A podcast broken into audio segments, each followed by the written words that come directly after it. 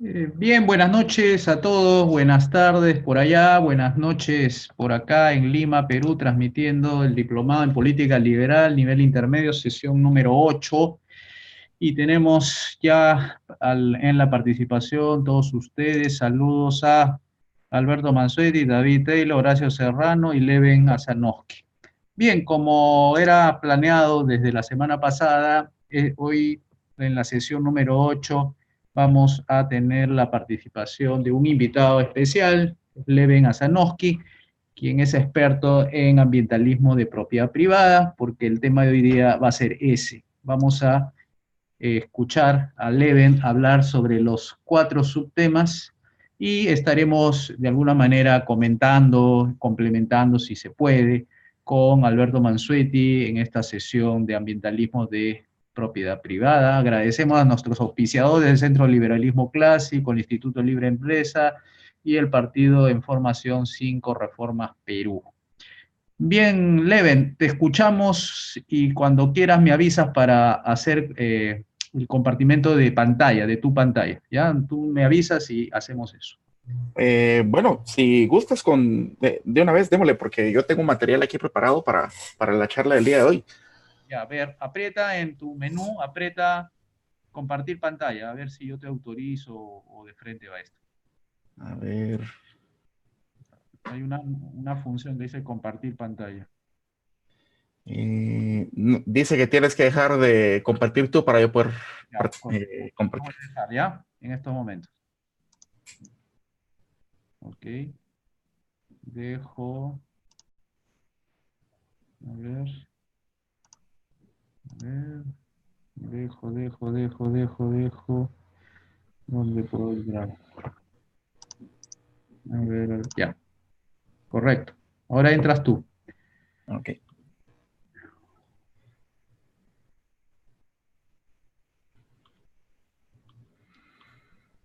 Ok. ¿Ven el PowerPoint? Sí, yo sí lo veo. Perfecto, está todo. Nítido. Ok. Entonces vamos a a dar inicio con, la charla. Eh, bueno, pues eh, como bien mencionadas, eh, Luis, pues hay varios temas al, respecto que, voy a tocar. La charla no está estructurada precisamente en el orden que, aparecían ahí en la introducción, pero sí, sí toco cada uno de los puntos que, mencionas. Entonces, pues sin, sin, mayor preámbulo, pues vamos a, a, dar inicio. Yo la charla la he titulado de esta forma, La visión liberal aplicada a la gestión ambiental. Y para para ubicarlos, pues eh, yo soy ingeniero químico por la Universidad de San Carlos de Guatemala, eh, soy economista ambiental para la Universidad Francisco Marroquín, soy evaluador de impacto ambiental por el Colegio de Ingenieros Agrónomos de Guatemala y también soy editor de gases de efecto invernadero por, eh, por parte de, Ayuda Internacional de Estados Unidos y de la Cámara del Agro de Guatemala. voy a iniciar la charla con esto es una frase que, que recién tomé esta semana por aquí estuvo acompañándonos eh, un, liberal eh, clásico desde España, el profesor em, Luis Ignacio Gómez. De hecho, él es el director del máster y, pues le, he copiado esta frase a él porque dije eso me queda re bien para la charla del viernes. Y, bueno, pues eh, como dice aquí, como la legislación nacía, el mercantilismo no respeta los derechos individuales, sean esto la propiedad privada, la libertad y los contratos, siempre escasearán las plazas de trabajo, aumentará, eh, abundará la ineficiencia, surgirán economías informales, aumenta la violencia, se arruina el medio ambiente y aumenta la miseria. Esto lo dijo Manuel, Manuel Ayau, creador de la, fundador de la Universidad Francisco Marroquín, hará algunos años atrás. Y, y, la razón por la cual doy inicio con la charla es precisamente porque todo esto que, que vamos a platicar acerca del medio ambiente, pues desafortunadamente ha terminado en legislación. Y esa legislación, pues obviamente, pues tiene este tipo de efectos como los que menciona Yau. Em, no me quedaría más eh, aclarar, eh, más allá que, el problema que tenemos muchas veces en, Latinoamérica eh, pasa muchas veces por el tema de regulación.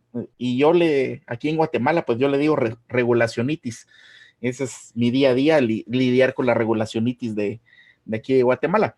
Y vamos a iniciar la charla justamente el, el por qué es eh, que lo dice, lo decía Manuel Ayau. Y es que la ecología y el ecologismo no son necesariamente la misma cosa. Y la razón por la cual no son la misma cosa es que la ecología es la ciencia pura y dura. Sin embargo, el ecologismo deriva de una ideología. De hecho, la determinación ismo es la que, es la que predomina en, el, en, en esto. Y por lo tanto, cuando hablamos de un ecologismo, estamos hablando de un pensamiento ideológico, que es un pensamiento político. Y cuando nosotros hablamos de ecología, tenemos un pensamiento científico. A mis interlocutores que están por aquí en la charla de hoy, pues eh, yo les podría hacer la pregunta y si, y si ustedes contestaran de, de, corazón, si yo les dijera si debe o debiera de existir algún tipo de política pública y ese, ese tipo de política, ¿en qué se debiera basar? En lo concerniente al medio ambiente, pues estoy seguro que la respuesta que les viene a la mente es en la ciencia de la ecología. Desafortunadamente, eso no es siempre el caso. Eh, muchas veces, en vez de basarse en la ciencia de la ecología, viene de un pensamiento ideológico puro. Entonces, estos dos no son pensamientos que sean iguales entre sí. Y he de aquí el surgimiento de muchos problemas que nosotros ya vivimos en nuestras sociedades. Por ejemplo, el pensamiento acerca del calentamiento global, eh, que ahora, hoy en día, pues se le conoce como eh, cambio climático, y también, por el otro lado, pues tenemos el pensamiento ecológico que habla más acerca de la ciencia pura y dura, que serían los ciclos del agua, el ciclo del carbono, eh, los ciclos de la vida y, todas estas relaciones en un sistema macroscópico. De hecho, eh, también tomando un poco de lo que mencionaba Luis Ignacio esta semana, eh, no sé si conocen, pero existe un paper científico eh, para, para quienes están viendo la pantalla, yo lo tengo por acá, si quieren se los puedo compartir después. Este fue un paper científico que lo escribió Hayek, eh, es la teoría de sistemas complejos. Y resulta que cuando nosotros hablamos del el sistema Tierra, el planeta Tierra como tal, la Tierra es un sistema ultra complejo, no es un sistema que se pueda describir tan fácilmente como por lo general los políticos ah, lo hacen. Y es aquí donde surgen muchas incongruencias con la realidad. Eh, ahí les voy a poder dejar el, el paper de, de, Hayek por si lo quieren leer después en su tiempo libre. Pero a lo que voy es cuando nosotros hablamos de ecología y cuando hablamos de ecologismo, tenemos que saber distinguir que la ecología no sigue un fin político. La ecología es la ciencia pura y dura, es el análisis del, sistema complejo de la Tierra y, de, eh, y afuera de la Tierra en sí. Y y cómo eh, nosotros somos capaces de interpretar ese sistema y en el grado en el que mejor comprendemos, pues tanto mejor comprendemos nuestro entorno y eh, tanto mejor nos podemos desenvolver en él. Esto no es lo mismo que el pensamiento ideológico o el pensamiento político, ya que el pensamiento político sirve eh, en una forma coercitiva. Y aquí el, ejemplo. Eh, imaginémonos que vengo yo y me pongo a platicar con, el profe Mansuetti o con, Tapia y les digo, mira, fíjate que he descubierto la forma ideal para que la, eh, la gente viva en la sociedad. Y entonces, eh, como yo he descubierto la forma ideal y me creo lo suficientemente narcisista como para poderlo eh, decir así, vamos a hacer un partido político, lo vamos a llevar a la palestra política y le vamos a imponer a la gente que viva como yo he descubierto que les sirve mejor a todos. He ahí el, el gran problema del estatismo y eso suena súper izquierdoso, pero la realidad es que cuando pasa eso muchas veces eh, vas a ver políticos en, en, tu entorno que van a tener recursos como la vegetación, los animales, el suelo, los minerales, el agua, y todos estos recursos desafortunadamente la, eh, las personas, eh, los políticos, los toman como que si fueran eh, cosas que ellos pueden tomar para su propio beneficio y sacarlo en una palestra política porque en eso cierta... En perdón, son los perdón, son los políticos estatistas, vamos a estar claros, no son todos los políticos, nosotros claro. somos políticos liberales. Sí, pero yo estoy hablando de los políticos que están hoy en la calle, no estoy hablando de nosotros. Ok, ok. Y entonces bueno, pues vienen ellos y te dicen, bueno, vamos a tomar cada uno de estos recursos y a cada uno de estos le vamos a poner una medida o una regulación o algún mecanismo en el cual tenga que aparecer el Estado. Y es así como de forma casi que desapercibida, empiezas a tener el Estado metido literalmente hasta con los animales de tu granja, hasta con los animales, tus mascotas o incluso con el suelo en el que estás parado. Y es que cuando nosotros hablamos de esos recursos, estamos hablando de recursos naturales. Pero esos recursos naturales, aquí voy a tomar la frase de, de aquí el estimado profe Mansuetti, realmente no son recursos naturales, son recursos económicos de origen natural. Y hay que hacer clara la diferencia, pues el, ponerles este apellido de económicos los centra dentro de la teoría económica. Y lo que nos dice la teoría económica es eh, el estudio de la relación que hay entre la escasez y la asignación eficiente de los recursos. Si hablamos de recursos económicos de origen natural, la escasez de esos recursos naturales y su asignación eficiente de forma que se le pueda dar el mejor uso posible de esos recursos. Eso en sí es el, eh, fundamento, eh, digamos, económico y político del, del ecologismo del libre mercado. Desafortunadamente, ¿qué es lo que tenemos hoy en la práctica? En la práctica lo que tenemos es que en vez de hacer relaciones de, las, eh, de la escasez que hay de esos recursos y buscar una asignación eficiente, lo que tenemos es una equisteria. Entonces nosotros tenemos aquí nuestro movimiento de las cinco reformas que está buscando justamente el, el libre mercado. ¿Por qué? Porque el libre mercado puede y de hecho es la única forma correcta de ayudar al medio ambiente, no es a través de la equisteria.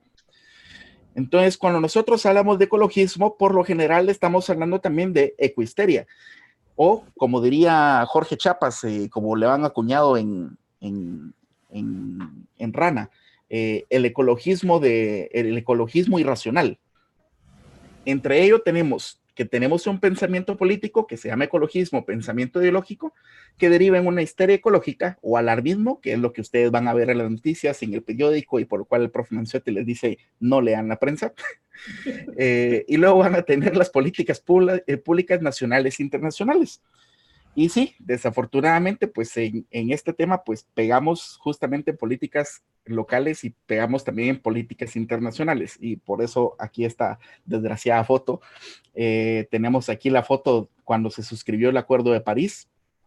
Y este Acuerdo de París, em, perdón. Eh, este Acuerdo de París es un excelente ejemplo de cómo el ecologismo irracional ha permeado en la regulación nacional. Cuando nosotros hablamos de los acuerdos de París, los acuerdos de Tokio, eh, la Convención de las Naciones Unidas sobre la Diversidad Biológica y tantos otros acuerdos internacionales, por lo menos aquí en Guatemala, pues eh, nosotros hemos firmado todo. Cuanto tratado de esos que haya salido, pues ha salido Guatemala a firmarlos.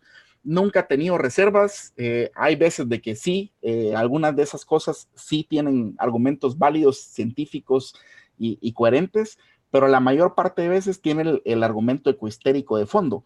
Y el problema es que cuando como país suscribimos ese tipo de, de, argumentaciones políticas, pues deriva en otros problemas. Ejemplo, cuando hablamos, por ejemplo, del Acuerdo de París, estamos hablando de que se quiere mitigar el cambio climático. De hecho, se quiere mantener la variación de la temperatura eh, global en no más de 2 grados de aquí al año 2100 yo les hago la, pregunta a los que están presentes en la sala. ¿Cuál, eh, o sea, si yo les digo mañana cómo va a amanecer el clima afuera de su, de su casa, a lo mejor le atinan, pero les apuesto que con no más de dos días allá van a poder atinar a la, a la temperatura del clima. Y la razón de ser de esto es porque el clima es un sistema muy complejo. El clima es el sistema Tierra, es la, totalidad del sistema. Y este sistema no depende de lo que el profe Mansuetti y yo haga con, los vehículos o cuántos viajes nos echemos o si viajamos a Europa o no, o si sacamos más emisiones o no, o si montamos una planta de, eh, eléctrica que funcione a base de carbono. Eh, todo ese tipo de cosas que son las acciones que nosotros hacemos y que sí forman parte intrínseca de ese sistema, no necesariamente afectan al sistema, porque dentro del nivel macro de ese sistema se ve afectado por la variación de la inclinación de la Tierra, por la incidencia de las tormentas solares, por qué tan intenso esté o no el campo magnético de la Tierra en un determinado momento, y todas estas eh, variables juegan un papel fundamental que diluyen en gran medida lo que eh, los eh, gases de efecto invernadero que son de origen antropogénico pudieran hacer. De hecho, yo no sé si sabían, pero se argumenta que tenemos que reducir las emisiones de gases de efecto invernadero Y, como auditor de gases de efecto invernadero les puedo decir que, las normativas lo único que te dicen es dióxido de carbono, óxidos nitrosos, eh, sulfurosos y algunos otros eh, de estas sustancias, pero todas ellas juntas, aunque quieran, no se comparan con el agua. El agua es el mayor gas de efecto invernadero. Y, para los que no sabían al respecto, pues dirán, órale, ¿y de dónde? pues resulta que el agua tiene una capacidad de absorber energía absurda. Por eso es de que nuestro clima, el clima que tú y yo vivimos hoy, depende del ciclo del agua, no depende del ciclo del carbono, que es el ciclo que eh, el cual estos cambios, eh, estos eh, acuerdos de París hacen alusión. Entonces, es ahí donde por querer hacer y perseguir un objetivo político de aquí al 2100, se ha suscrito este acuerdo de París que viene a imponerme restricciones a mi productividad hoy aquí, por ejemplo, aquí en Guatemala, entre el 11 y 22%. Allá con ustedes, pues no sé cuánto hayan suscrito ustedes en el acuerdo, pero eh, la realidad es que lo que están haciendo, principalmente los países latinoamericanos, es que están tratando de imponer soluciones de primer mundo a los niveles de eficiencia de primer mundo a nuestra tecnología local con nuestros niveles de eficiencia local. Y esto es, perdón, una verdadera estupidez, porque nosotros, eh, al no tener el mismo tipo de tecnología, literalmente nos cierran la llave a nuestra economía un 11 a 22%. Y eso se los puedo decir yo como, como auditor y se los puedo decir como ingeniero. Continuando con la presentación. Bueno, pues el calentamiento global, los acuerdos de París, tan solo es uno de los pequeños ejemplos que hay. ¿Qué otros ejemplos? Pues tenemos mal manejo de desechos sólidos, mala gestión de los desechos líquidos, eh, hay que salvar tortugas, ahora está la moda del plástico, las pajillas, las bolsas, la depredación descontrolada, la contaminación, deforestación, sobrepoblación, etcétera todos estos son problemas y sí que son problemas, pero el problema es que eh, estos los están atacando las políticas públicas y esa no es la forma de resolver los problemas. Los problemas se resolucionan con un ambientalismo de libre mercado o ambientalismo de propiedad privada, como, como le mencionaba Tapia. ¿Por qué ese ambientalismo de libre mercado? Bueno, pues hay una razón económica fundamental en esa explicación. Cuando nosotros eh, vemos esta curva, esta curva se llama curva de Kuznets. Y lo que explicaba Simon Kuznets en su teoría no era necesariamente aplicada al ecologismo, pero sí que se aplica muy bien a la realidad eh, del, del deterioro medioambiental. Nosotros tenemos aquí sobre esta gráfica hacia arriba el índice de deterioro medioambiental y hacia la derecha pues tenemos el crecimiento del Producto Interno Bruto. Y de hecho hay muchas tesis, de hecho una de las que está mejor hecha es justamente en Colombia, donde se ha demostrado que cuando se trata de un país en desarrollo, conforme va aumentando el Producto Interno Bruto, también así va incrementándose el índice de deterioro medioambiental. Esto es así hasta llegar a un punto de equilibrio, a partir del cual el deterioro medioambiental empieza a decrecer.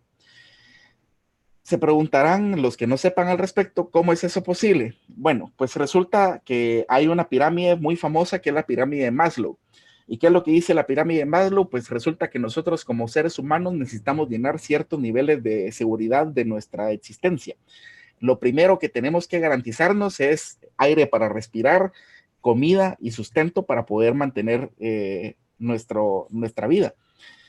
Eso es una necesidad básica y esa necesidad básica depende del acceso justamente a agua potable, depende del acceso a alimentos, depende del acceso posteriormente a trabajo y conforme voy creciendo yo en mi pirámide en Maslow, pues tanto así necesito de menos eh, uso intensivo de las cosas en mi entorno. Cuando nosotros hablamos de un país en desarrollo y lo comparamos con un país desarrollado, el país desarrollado ya ha explotado sus recursos naturales, por ejemplo, si imagínense cómo fue que le hizo Alemania para salir de pobres a finales de la era feudal. Pues obviamente explotando sus recursos naturales. Eso no lo hizo preservando sus, eh, Alemania no lo hizo preservando bosques como lo hacemos aquí en Latinoamérica. Aquí en Latinoamérica muchas veces, e incluso gente de fuera te dice, no, no, preserva la jungla tal y como está, porque hay que conservarla tal así pero ellos no lo hicieron así. En otros países lo que ellos hicieron es que se volaron montañas enteras para sacarle los minerales y después hicieron la, la, eh, la remediación ambiental. que tenías tú una mina a cielo abierto ahí y que dejaste un gran hoyo, bueno, pues lo taparon. Y que el hoyo ahora que está tapado, pues está pelado, bueno, pues ahora le sembraron árboles encima. Y lo que antes era un, un hoyo de mina, ahora son bosques. Pero la única razón en que ellos han podido poner bosque ahí y disfrutar de eso y bosque hoy ha sido porque ya han explotado esos recursos y ya han generado la riqueza. Entonces es súper importante para un país en vías de desarrollo explotar sus recursos naturales para generar riqueza hasta llegar por lo menos a ese punto de equilibrio, a partir del cual ya es posible para la gente pues pensar justamente en otras cosas como el ornato y remediar su entorno, que es un hecho que ha pasado alrededor del mundo. Entonces, cuando nosotros hablamos de todos estos problemas, muchas veces pues va a venir el político, el mal político, y te va a decir, mira, vamos a sacar una ley, vamos a sacar la vía estatista, vamos a sacar una vía mercantilista, una vía eh, socialista que siempre es apoyada por una legislación. Y eso lo que va a hacer es que de manera coercitiva va a forzar a la gente a hacer o tomar decisiones que son antieconómicas. Y obviamente, si son unas decisiones antieconómicas, regresando aquí a la curva de Kuznets, en vez de hacernos hacia la derecha, nos estamos yendo hacia la izquierda en la curva. Eso es un problema. Entonces, ¿qué es lo que dice la vía liberal clásica? La vía liberal clásica te dice que todos estos problemas se pueden resolver a través de mecanismos de mercado. ¿Cómo un mecanismo de mercado? A través de emprendimientos. Ejemplos. Cuando nosotros hablamos, o si yo les pusiera eh, el, contexto eh, de lo que les decía, por ejemplo, en Alemania. En Alemania, en Europa continental, a, finales del era feudal, pues justamente pasó que casi se estaban quedando sin bosque. Y órale, o sea, ¿por qué se estaban quedando sin bosque? Pues porque de plano tenían que cortar el bosque para eh, calentarse y para poder cocinar. Resulta que esa necesidad es una necesidad básica, una necesidad económica, y entonces eh, pues, ¿qué hizo la gente en Europa? No hubo ningún político que viniera y les dijera, mira, vamos a poner un impuesto a cuántos árboles cortas del bosque, o vamos a poner un impuesto a cuántas, eh, cuántos trozos de leña utilizas en el invierno para sobrevivir. No, lo que sucedió fue que hubo un emprendimiento. Vino alguien que vio que había carbón, huya, y entonces dijo, recáspita, esto calienta cuando le pones fuego, y entonces ahí fue donde se reemplazó el uso de los bosques por el del carbón. Bueno, no solo el uso del carbón va coincidiendo más o menos con la época eh, de la revolución industrial, el uso del carbón ha permitido el uso de las máquinas de vapor. Y entonces, en vez de tener tú el problema por eh, el uso eh, energético de la leña y los problemas que, eso causaba, pues ahora tienes el uso del carbón. Bueno, eso tampoco es la mejor tecnología, como ustedes podrán saber, pero eh, para ponerlos también un poco en contexto, también hacia el final de la revolución, la revolución industrial, para alumbrar las calles se utilizaban principalmente en los países eh, muy fríos, se utilizaba aceite de ballena. Otro problema ambiental, estábamos depredando una especie. Casi se extinguen las ballenas en el norte de Europa precisamente porque el aceite de ballena era muy preciado. De hecho, eh, bueno, ahí quizás Ale me corrige, pero no sé si sabían, la palabra farol, la parte ol de la palabra farol es precisamente porque se utilizaba aceite para mantenerlas encendidas durante la noche. Entonces, ¿cuándo es que surge eh, la idea de mercado para dejar de usar el, el, aceite de ballena? Pues cuando alguien como Edison o Tesla o el que haya sido eh, inventa las, eh, los, los bulbos incandescentes y entonces de esa forma, a través de plantas de generación eléctrica, puedes iluminar las calles. Y otra vez, se ha resuelto el problema de la depredación de una especie a través de un mecanismo de emprendimiento. Entonces, aquí hago yo una pregunta. ¿Existiría alguna instancia donde el Estado sí tenga que intervenir en temas ambientales? Y ahorita, eh, pues, brevemente abro la charla a ustedes que están que están aquí de interlocutores. ¿Ustedes creen que en algún momento sí debe o tenga que intervenir el, Estado en algún tema ambiental?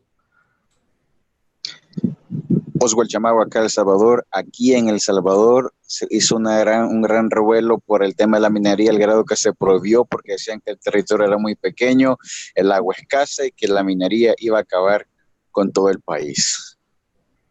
Ok.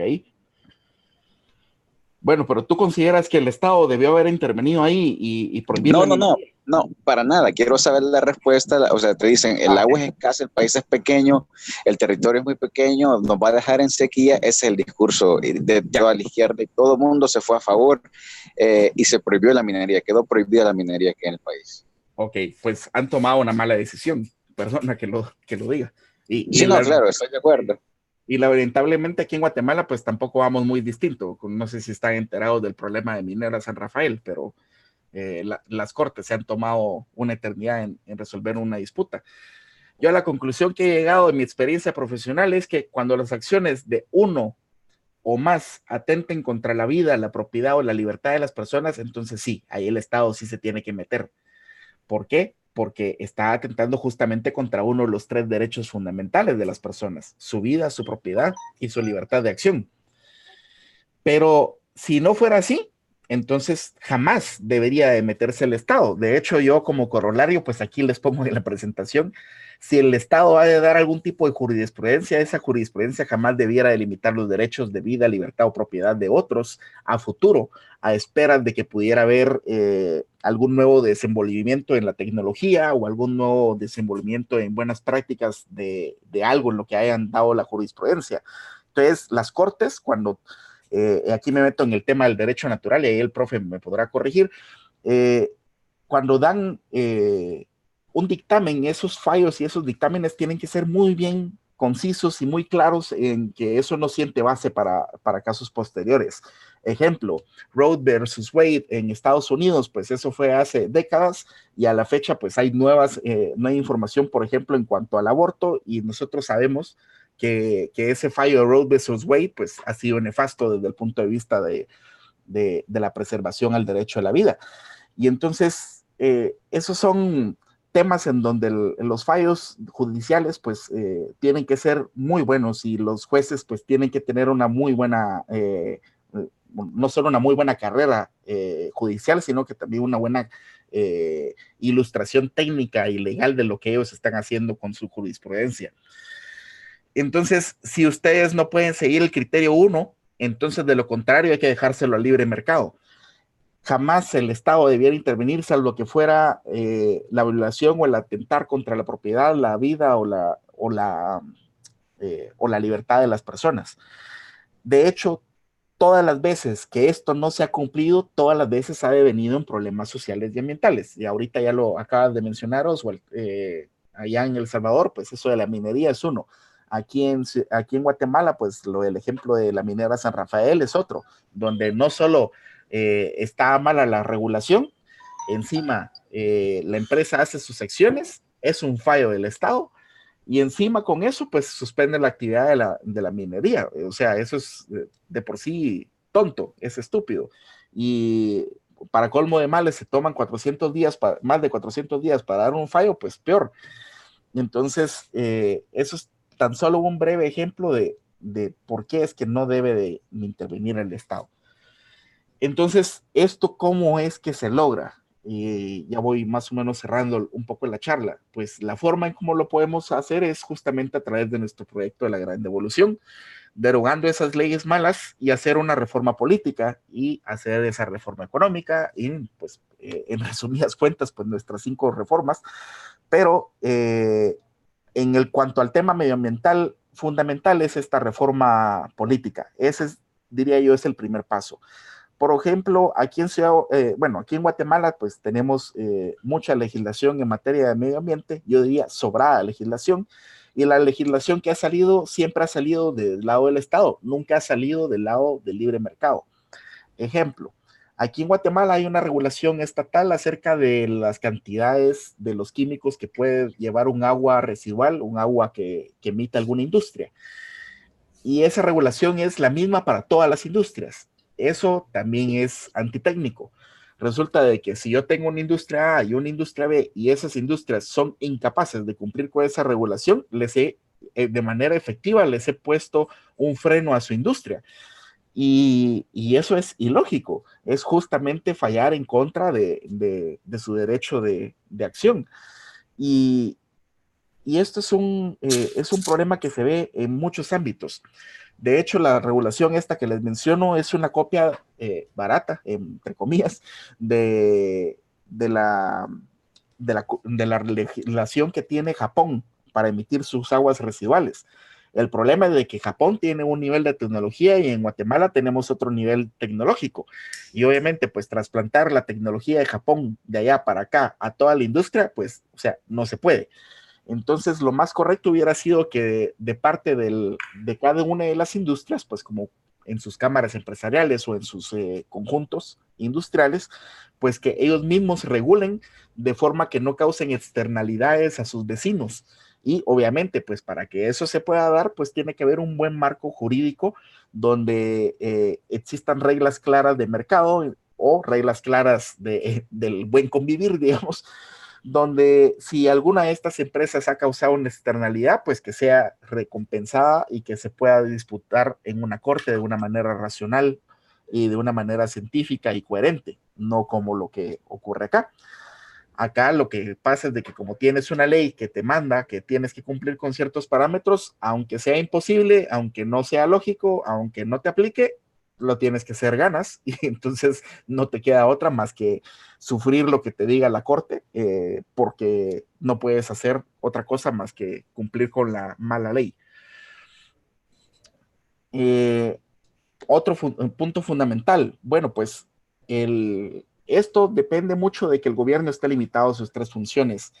Esa función de proveer seguridad, de proveer mercados libres, de proveer obras de infraestructura adecuadas y, solo las necesarias, son muy importantes para que esto se pueda dar.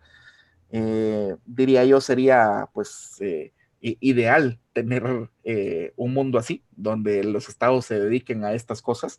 Y obviamente, pues parte del proveer seguridad es justamente esto que les hablaba de la jurisprudencia de las cortes. Eh, en Guatemala, diría yo, en, lo personal, el primer talón de Aquiles que tiene el país es justamente la falta de certeza jurídica. Y esa falta de certeza jurídica viene precisamente por tantas leyes. Y no solo tantas leyes, tantas malas leyes. Entonces, esas leyes que, de la nada se inventan derechos, que de la nada se inventan cosas como, como estas, pues el problema es de que cuando no son universales y no son aplicables a todos los casos, pues tenemos problemas y conflictos medioambientales.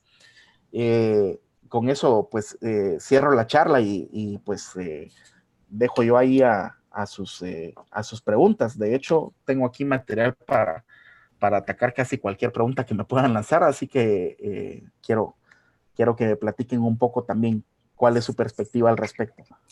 Muchas gracias, Leven, pero te faltó explicar qué son externalidades, porque algunos... Ah, bueno, cuando hablamos de externalidades es porque, a ver, eh, ¿cómo, te lo, ¿cómo se los explico? Eh, imaginémonos que, que yo tengo un, voy a poner un ejemplo un poco descarado. Eh, imaginémonos que yo tengo una empresa que mi empresa lo único que se dedica, o imaginemos que en un mundo marciano, pues eh, la empresa lo que se dedica es a, vaciar o descargar un inodoro. Si yo esa descarga del inodoro lo hago dentro de mi propiedad, pues no genero ninguna externalidad porque no sale de mi empresa lo que yo estoy descargando. Pero si yo vengo y descargo ese inodoro y lo descargo a un río, y el río pasa no solo por mi propiedad, y pasa por un montón de propiedades más, entonces estoy generando una externalidad porque he eh, generado un daño a la propiedad de otros. Eso es lo que sería una externalidad. De igual forma, lo que hagan los demás en su entorno hacia y que tenga que ver hacia mi empresa o hacia mí, eso son externalidades que yo interiorizo hacia mi empresa o hacia mi persona. Eh, en, desde economía, ese es el término correcto para, para interpretar las interacciones que hay entre dos entes eh, particulares. Lo que dice la teoría económica es que cada una de las empresas lo que busca es minimizar esas externalidades, tanto hacia afuera como hacia adentro, porque cada una de esas externalidades conlleva un costo asociado cada vez que yo descargo ese inodoro en este ejemplo, pues estoy perdiendo agua o estoy perdiendo lo que yo sea que, esté dejando ir en el inodoro. Entonces, eh, esas externalidades a la larga o muchas veces pues pueden causarle problemas a, otros, ya sea a través de inhibir su propiedad, su libertad o atentar contra su integridad física o su vida. Entonces, eh, una explicación un poco, un, poco tosca de las externalidades. Gracias. Leven, este, en un curso de economía a mí me enseñaron que esas eran las externalidades negativas, o sea, que, que, causan un daño a otras personas. Eh, que también había las externalidades positivas que causan un bienestar. Por ejemplo, si vos en vez de tener una, una empresa que descarga inodoro, tienes un jardín donde tiene flores, los vecinos se benefician con el, el grato aroma de las flores. Entonces, así es, eso se llama externalidad positiva. A mí me enseñaron eso, no sé. Sí, eh, digamos, era, era para, para, ilustrar justamente el punto de que la externalidad es cualquier interacción que surja entre dos entes. Entonces, sea tu empresa y su entorno, tu empresa y tu vecino, tu empresa y tus vecinos, o del Estado y contigo, eh, toda vez que no sea tu propiedad. Entonces, eh, es ahí cuando se genera la externalidad. Digamos, dentro de una empresa no hay externalidades. Eh, cuando se analiza a nivel macro la empresa. Si yo analizo, por ejemplo, el departamento de contabilidad a la par del departamento de producción de una empresa, entonces lo que haga producción influye en el departamento de contabilidad. Entonces es externalidad de producción a contabilidad, sea esta positiva o negativa.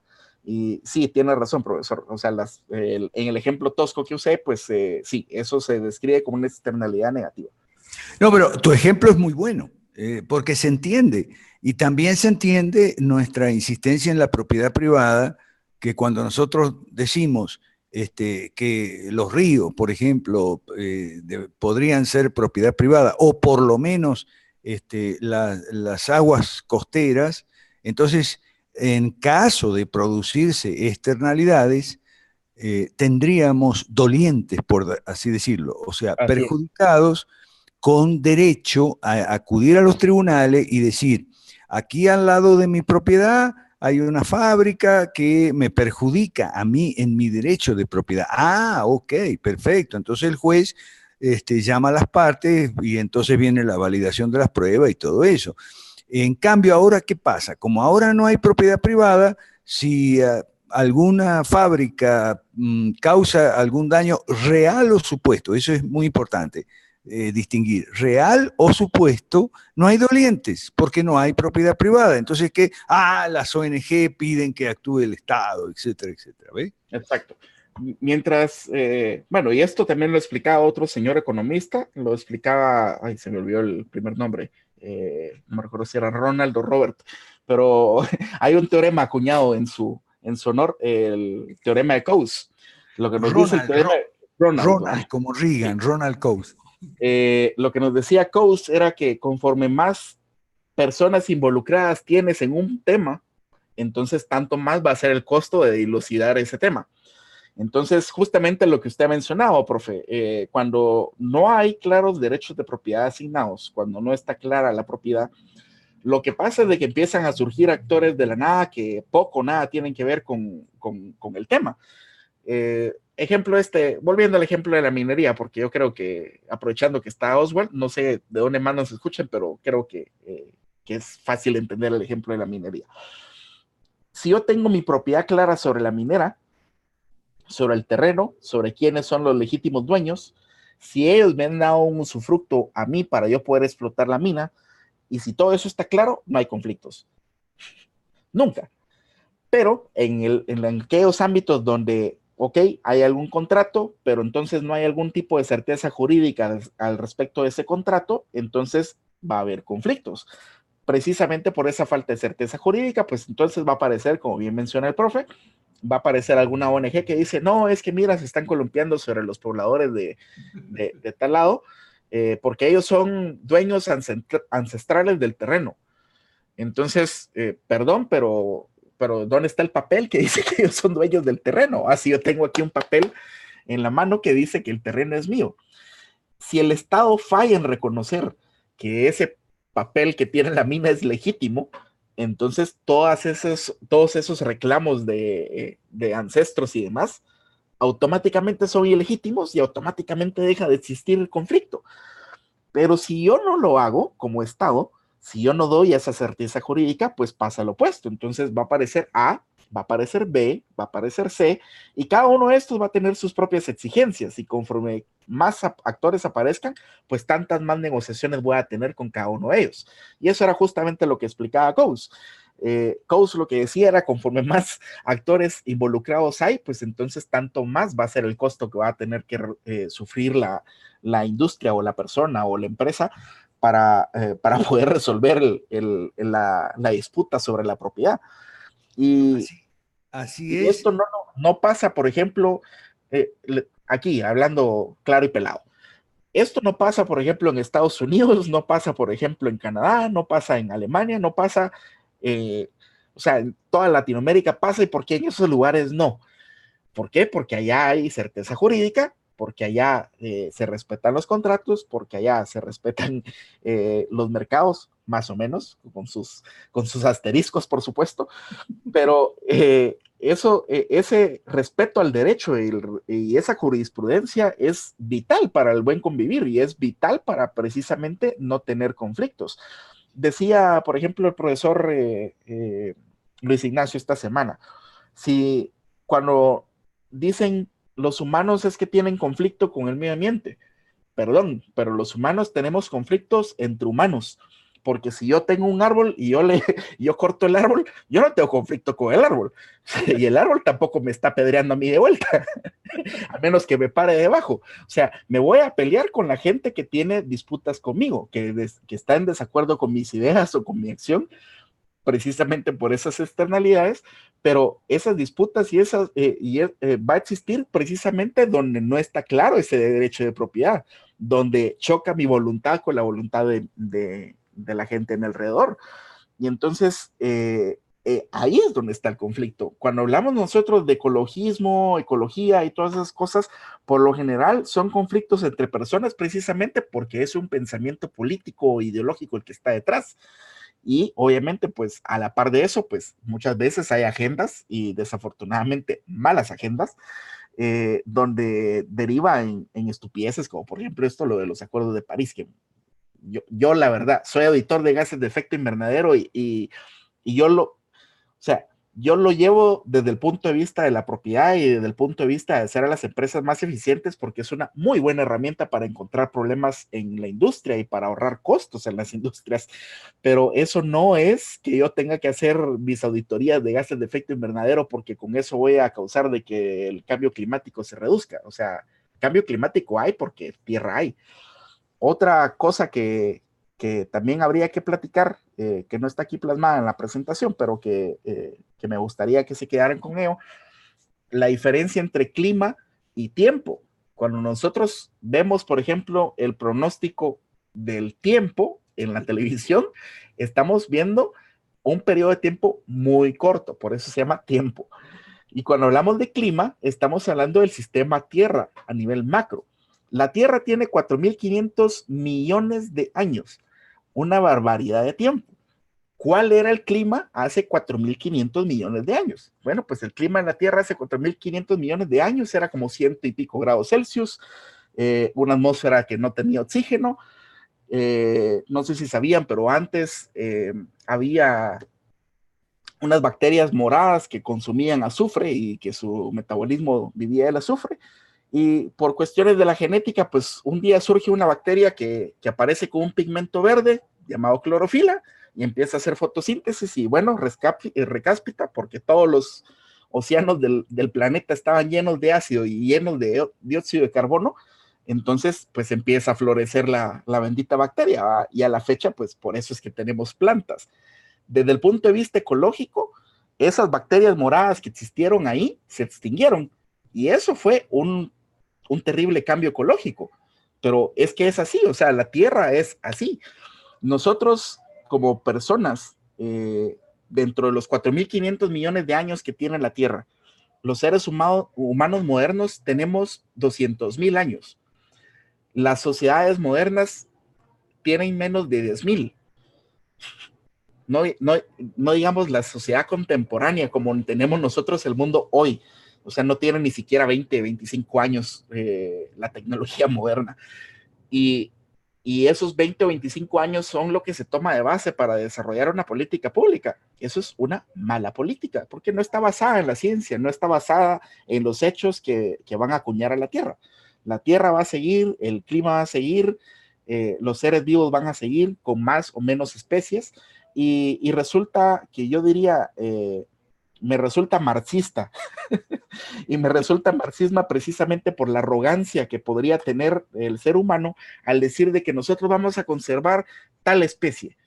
Órale, pero ¿por qué vas a conservar esa especie si es su destino que se extinga? Ejemplo, los pandas, no sé si sabían.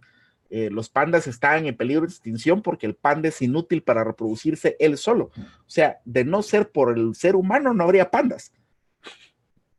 Entonces, ese es el camino natural del panda. O sea, ¿quién es el ser humano para, para determinar que esa especie sobreviva? Y entonces, eh, yo creo que, que, resulta dentro de la máxima arrogancia como seres humanos el que nosotros eh, de, decidamos o, y hagamos cosas como eso. Pero ya va, ya va, ya va, ya va. Es que no es el ser humano, es que es el Estado.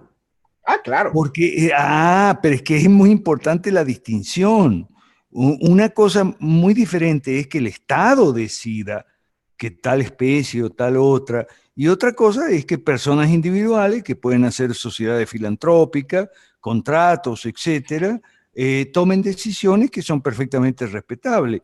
Y eso ha sucedido con elefantes en, uh, en Kenia, por ejemplo. Sí. Claro, de, no de es hecho, que ese iba a ser mi próximo ejemplo. Ajá, ok. Bueno, pero antes, ok, te lo dejo para vos el ejemplo de los elefantes. Déjame, eh, déjame una cosita eh, agregar a la descripción que tú hiciste muy buena del teorema de Coase, que el teorema de Coase dice también mu muchas cosas interesantes. Y otra que dice es que habiendo derechos de propiedad eh, y habiendo propietarios, ni siquiera es necesario si hay, por ejemplo, una empresa contaminante que me perjudica mi propiedad al lado de un río o lo que sea, eh, yo puedo llegar a hacer contratos, a negociar y a firmar algún tipo de acuerdo con, sobre la base de alguna compensación con esa empresa sin necesidad de ir a los tribunales. Iríamos a los tribunales únicamente si no nos podemos poner de acuerdo. ¿okay? y entonces, eh, eso en relación al teorema de Coase. Y lo otro que eh, tú tienes razón eh, acerca de las reglas claras y la falta de reglas claras que sean universales, pero es preferible usar una expresión más completa y hablar de reglas justas, además de claras. Porque bueno, yo siempre pongo los ejemplos de Alemania nazi y Rusia stalinista. Uh, las reglas las reglas, eran claras, pero no justas. Las reglas, exacto, las reglas eran claras. En Alemania, vos sos judío, va para el horno. Había muy, mucha claridad. Y lo mismo en Rusia. Si vos eh, tenías una granja e ibas a vender huevos, vas para Siberia o al pelotón de fusilamiento. Entonces, en Alemania bajo Hitler y en Rusia bajo Stalin, había un alto grado de certeza jurídica. Todo el mundo sabía qué atenerse. Si era judío, estaba fregado. Y en el otro, si era este, un burgués culaquí, este, esta, también estaba fregado. Entonces, es, mejor hablar de reglas que sean justas, además de claras, que sean justas, o sea, que sean razonables, o eh, que sean razonables y que puedan ser eh, eh, universales. En eso somos kantianos, no nos queda más remedio. Bueno, o sea, que, que puedan que ser iguales para todo y no ¿De acuerdo? Claro, claro. Como, como bien dice, que se apeguen a los tres derechos, vida, propiedad y libertad. O sea, yo creo que, que reglas que se apeguen a eso eh, justamente serán justas. O, ok, ahora contanos lo de los elefantes en Kenia. Bueno, pues ahora con respecto a lo de los elefantes. Bueno, incluso esta semana que pasó estuvo circulando la noticia de que eh, se están extinguiendo elefantes y que hubo una matanza eh, más o menos en el medio de África del Norte. Mataron 72 elefantes por sacarles el marfil. Bueno, pues resulta de que estos 72 elefantes y esa casa furtiva han sido consecuencia precisamente de la intervención estatal. Órale, pero rescaso, pero ¿por qué de la intervención estatal? Bueno, pues porque el Estado ha dicho, mira, en toda esta área de aquí es un área protegida y entonces en esa área protegida pues no se puede la casa. Bueno, pues resulta de que por lo general cuando un Estado viene y dice, eh, prohibimos hacer A o B aquí, acompañado de eso es que no hay incentivos para que haya gente en preservar esos recursos porque no se puede hacer A o B ahí.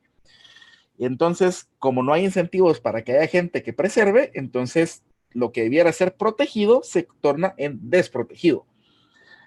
E incluso eh, con Jorge lo hemos hablado un par de veces, o sea, las áreas protegidas, por ejemplo, aquí en Guatemala, son las áreas más desprotegidas del país porque no hay ningún incentivo a que alguien viva ahí o que, o que haga cosas ahí. Entonces, cualquiera, eso es tierra de nadie, llega ahí, se roba la madera, mata a los animales, se los caza, etcétera.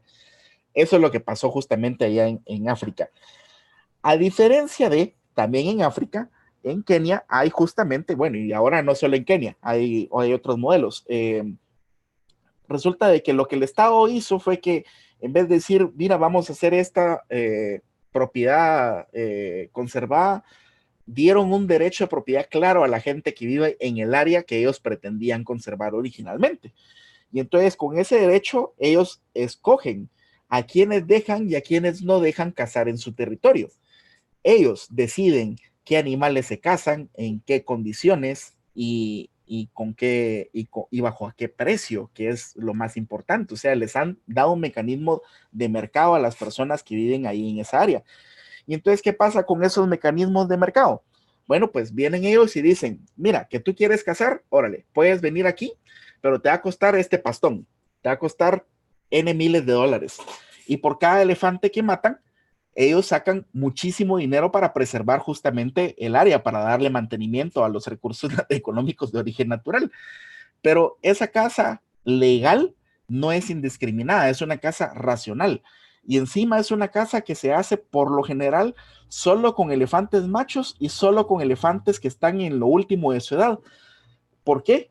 Porque resulta que esos elefantes están en lo último de su vida, como, digamos, eh, le voy a llamar ato, porque no sé cómo se llamará el grupo de elefantes, pero supongamos que el ato de, elefantes este, eh, por, cuidar al elefante mayor, eh, pues actúa con, mayor lentitud que otros y entonces está más susceptible a eventualidades que le pudieran pasar. Entonces es razonable matar a ese elefante porque así dejan de atrasar al, resto del hato.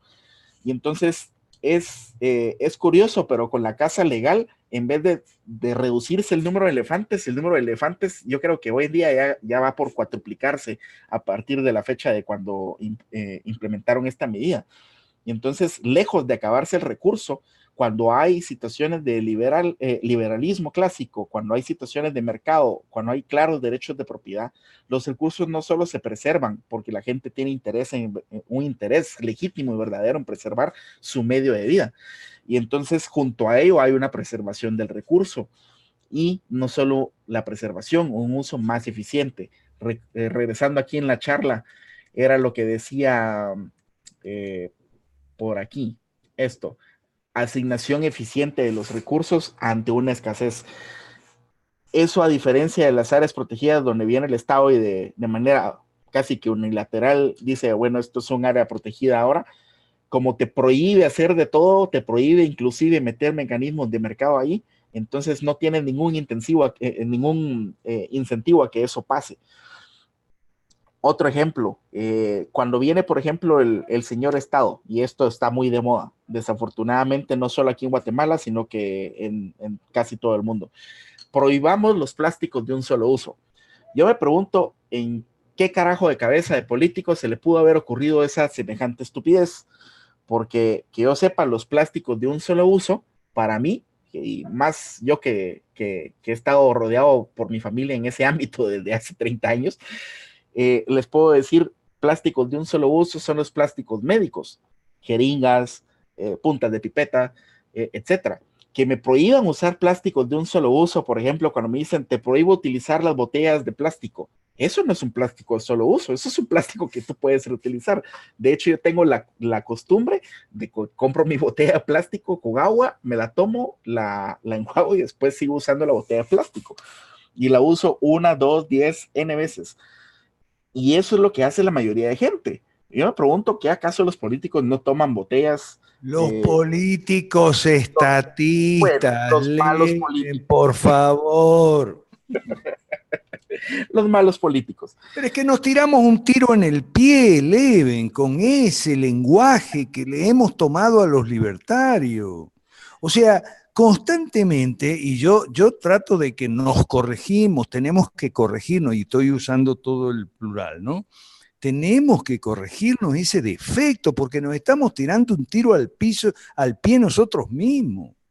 Tenemos que reemplazar donde decimos, ay, qué cabeza de político, qué cabeza de estatista, donde decimos, es que toman decisiones políticas en base a criterios políticos. Reemplacemos, por favor, la palabra político por la palabra estatista. Porque el, el, rollo es que no todos los políticos somos estatistas. Claro, yo entiendo eso, Leven, tienes toda la razón, de que bueno, sí, pero son los que están en el mando, son los que están en el poder. Esos son los políticos estatistas, nosotros somos los políticos liberales. Y hay una política estatista que tú has descrito muy bien, Leven, que yo he aprendido mucho en tu clase, te agradezco mucho. Esa política estatista, pero también hay una política liberal. Y se puede definir, ha sido definida desde 1700 y pico. Vincent de Gournay definió cuál era la política liberal. Por eso entonces a mí me dice, defina usted, profesor, cuál es la política liberal. Yo no la voy a definir porque yo no voy a inventar la rueda, la rueda está inventada. La, eh, la política liberal la definió muy bien Vicente Gournay a final del siglo XVIII, el maestro de Turgot. De hecho, Turgot es el que hace célebre a Gournay. ¿Ok? Y después Adam Smith. O sea, ¿cuál es la política liberal? ¿Se puede definir? Sí, con dos palabras, laissez-faire. Esa es la política liberal, laissez-faire. Lo voy a decir en francés, laissez-faire, laissez-passer, le mot val de lui-même. Y eso se aplica en la economía y en la ecología también. Laissez-faire, esa es la política liberal. Entonces vamos a empezar a contarle a la gente ¿Qué significa laissez-faire? ¿Qué significa la mano invisible? ¿Qué significa el, teorema de Coase, que es eh, que la gente puede arreglar habiendo derechos de propiedad, la gente puede arreglar sus conflictos mucho más rápida, expeditamente que, que, de otra manera, ya sea o por contratos o en tribunales. Esa es la política liberal. Pero no estemos todo el tiempo condenando la política en bloque y condenando a los políticos y lo, la política no sirve, porque nos estamos tirando un tiro en el pie. Nunca vamos a salir de este problema con esa, eh, con, con, de, esa manera. ¿Me explico? Sí, gracias. Ok, no hay problema. Sí, yo al, al decir político me estoy refiriendo a los estatistas, por supuesto. Es que es una costumbre eh, que también, perdón, es que es una costumbre que también nos copiamos de los libertarios en los Estados Unidos. Y, y, y, esa es una de las... O sea, nosotros aquí en la derecha cometemos muchos errores.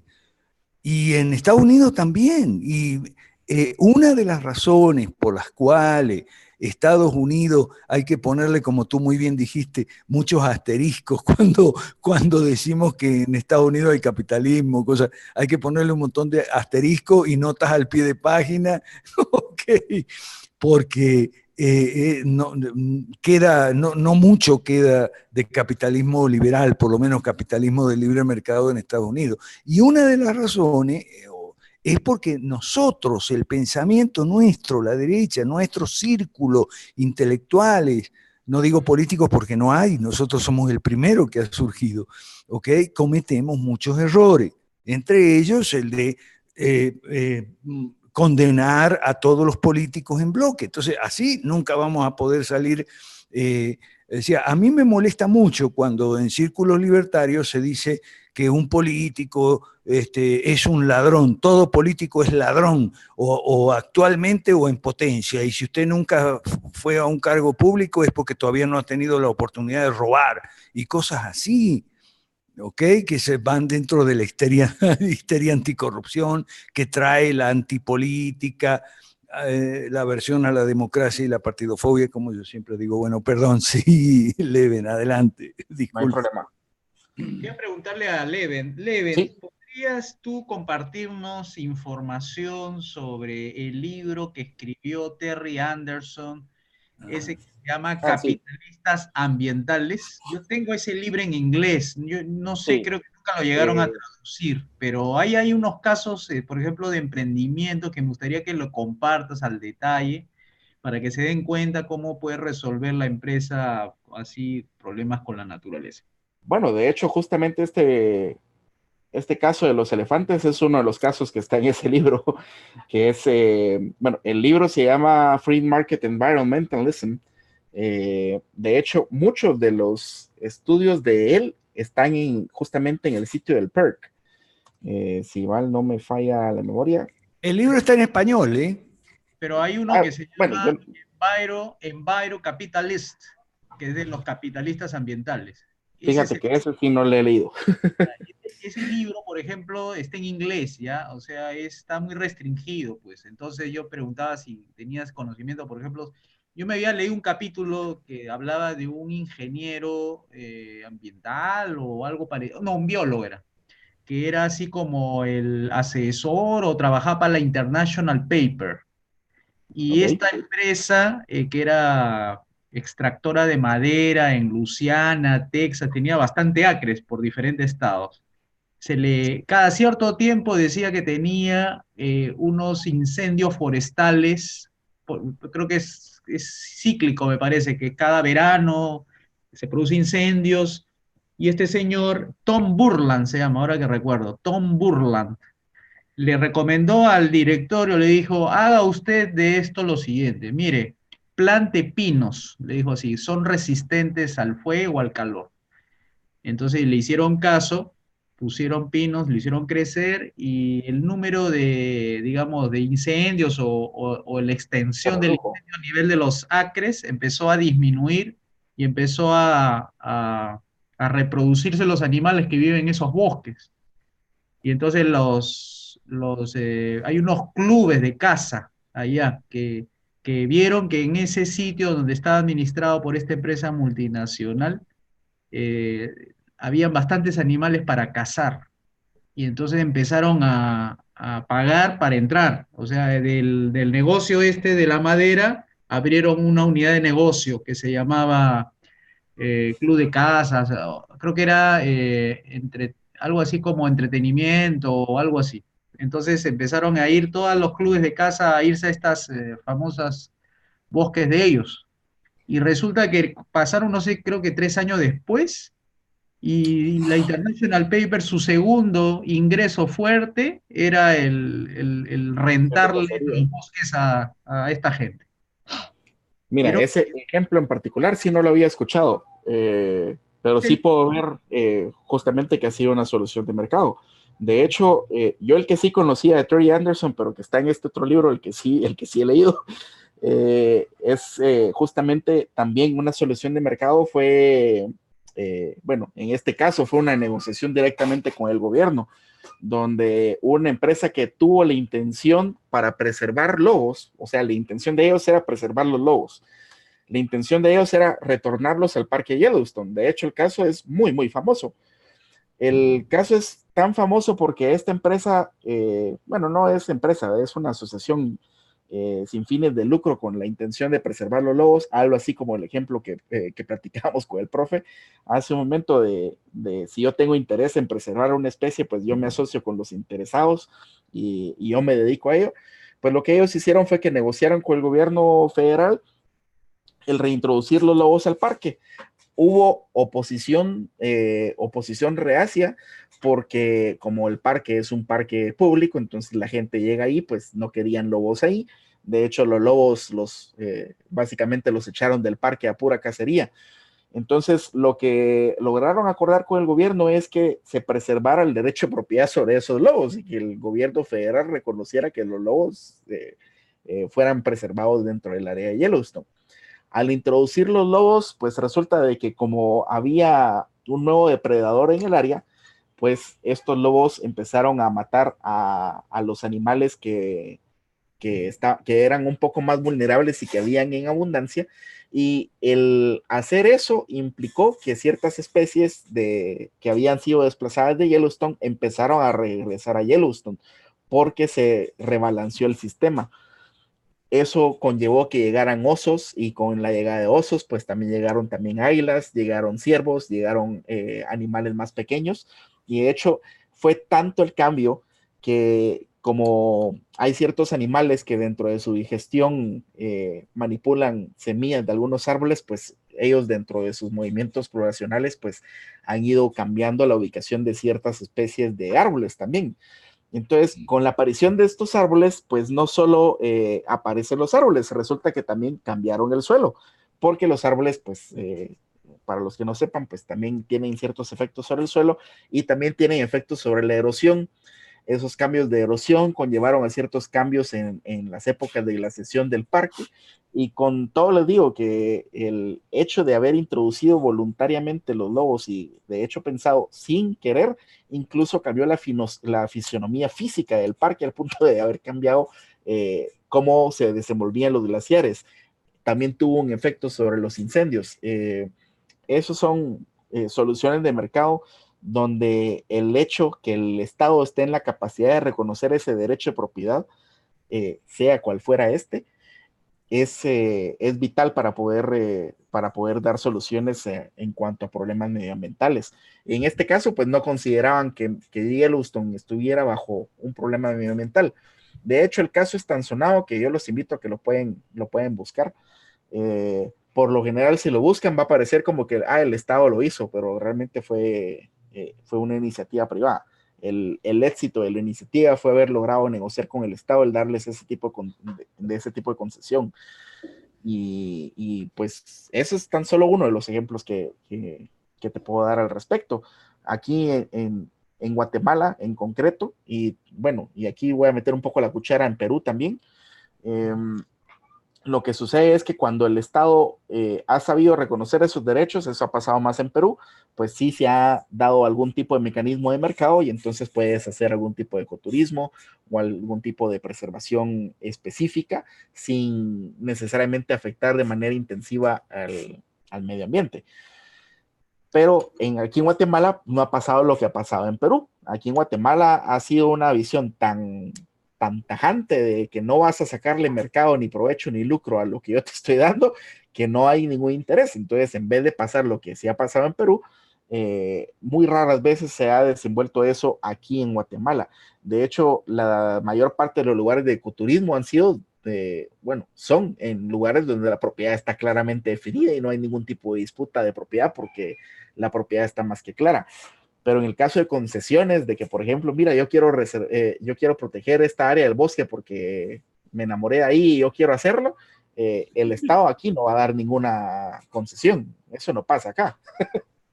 en cambio, eso en Perú sí pasa. Por ejemplo, tú vas a la selva eh, y conoces algún pedazo que no tenga derechos de propiedad claros y, y tú quieres el derecho para ti, te lo dan. Y, y el que te lo den justamente facilita esos procesos. Aquí, por ejemplo, yo lo que veo como, como paralelo a, Perú eh, es que aquí lo que ha pasado es que cuando el Estado se ha metido a querer dar esas concesiones, lo que ha pasado es al revés. O sea, aquí el Estado piensa, ah, sí, es que vamos a hacer que todos sean empresas de ecoturismo, pero nunca pasa.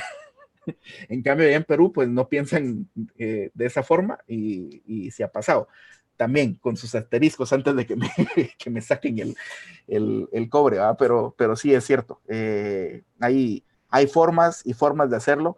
Por lo general nunca son buenas las formas, pero sí hay casos, muy buenos casos de éxitos en los cuales el, el Estado lo que tiene que hacer es reconocer un derecho de propiedad.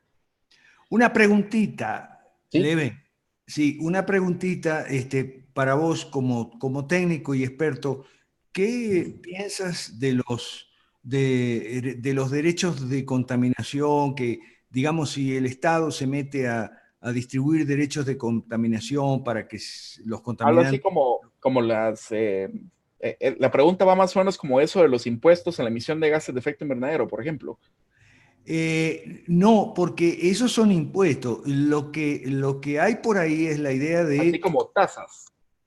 Claro, pero que por, como contraprestación, la empresa recibe un derecho que puede negociar en los mercados financieros y ese tipo de cosas. Ya, ya. Bueno, eh, es que está muy, muy de la mano el tema. ah, sí, sí. Eh, está muy de la mano porque lo que pasa por lo general, o lo que yo entiendo que, que pasa dentro de la visión estatista de esos derechos, es eh, que justamente cuando una empresa viene y se pasa de su cuota de emisión, en el caso que se establecen esos, esos sistemas, por lo general el Estado le, le pone un impuesto. y entonces ahí está metido el Estado eh, de una forma no muy adecuada. Eh, pienso que es bueno cuando se ha dejado a las empresas hacerlo de libre voluntad. Por ejemplo, eso ha pasado y lo he visto en casos muy puntuales, por ejemplo, empresas suizas eh, que compran recursos fuera de, Suiza. Obviamente, Suiza, estando en donde está, pues eh, no tiene acceso a mar y, un sinfín de problemas comerciales que han tenido. Pues los suizos no han sido nada, nada tontos. Los suizos lo que han hecho es que dicen, bueno, para poder sacar riqueza aquí tenemos que hacer soluciones de mercado, porque no nos queda más que, negociar con el resto de gente alrededor. Y el hecho de, de, hacer eso, pues justamente ha incentivado que pasen ese tipo de cosas, donde viene eh, viene y se establece un mercado de valores para las emisiones de contaminación y viceversa, eh, de las absorciones a la contaminación. Y entonces sí sé de casos aquí en Guatemala donde han venido empresas suizas, han venido empresas alemanas, creo que algunas cuantas italianas, que han venido a comprar bonos de, eh, bonos de carbono aquí a Guatemala. ¿Por qué? Porque entonces lo que ellos hacen es que le dan plata a una empresa acá por mantener un bosque en particular, que el bosque absorbe X cantidad de dióxido de carbono, por ejemplo. Entonces, eh, cuando pasa eso así, genial, porque entonces tú tienes un mecanismo de mercado y estás creando riqueza de una forma que, no es convencional y, pues qué bien, o sea, entra dinero, por ejemplo, aquí en Guatemala, en este ejemplo. Pero eh, luego tienes el ejemplo de California eh, en, California lo que han hecho es que en vez de ponerlo como libre mercado, lo han puesto como una, como una cuota máxima de lo que puedes hacer tú. Y entonces esa cuota no es mitigable. Lo que único que puedes hacer es comprar derechos o comprar, eh, em, pero en este caso no los puedes comprar así como en el caso de los suizos, sino que los compras en el caso como, eh, mira, yo soy una empresa que no emite nada, entonces yo te compro el derecho a ti, entonces yo voy acumulando derechos. Entonces, ese es un mercado viciado porque para empezar el Estado define cuánto es el precio y yo creo que todos los que estamos aquí presentes saben qué pasa cuando el Estado define precios de, lo que sea. Y pues justamente en California, pues eso ha sido una mala política que lo que ha derivado es justamente la pérdida de empleos porque como al haber un impuesto, eh, también hay un costo asociado a la empresa, pues termina en que los políticos estatistas de California han de manera indirecta eh, aumentado el nivel de desempleo a consecuencia de que hay empresas que no se pueden dar el lujo de pagar esas cuotas y que en vez de pagarle a otra empresa se la tienen que pagar al Estado. Y pues con ello pues dicen o pago o despido. Entonces lo que han hecho ellos es reducir la, el nivel de productividad. Y entonces tienes el problema al revés, en vez de fomentar el desarrollo como pasaría en el caso suizo con, con Guatemala, pues ahí en el estado de California, pues pasa lo, lo contrario, han tenido desincentivos a la productividad. Eh, otra preguntita, Leven, ¿podés compartirnos, por favor, lo del tema del antipanel del cambio climático al cual pertenece Jorge? Ah, bueno, bueno, fíjate, eh, bueno, la información así puntual en físico no la tengo yo, esa sí se la tengo que pedir a Jorge. Eh, lo que les puedo hablar es acerca de, cómo es que funciona eh, el panel no gubernamental de cambio climático. Ese, ese. El panel no gubernamental de cambio climático lo que, lo que plantea es eh, justamente las objeciones de esperarse ante las, las, perdón, otra vez la palabra, la estupidez que dice el panel gubernamental del cambio climático. Y aquí se voy a usar el término políticos, porque son los políticos estatistas que están ahí. Ese es un panel político, el panel gubernamental, muy lejos del, nivel eh, de consenso científico.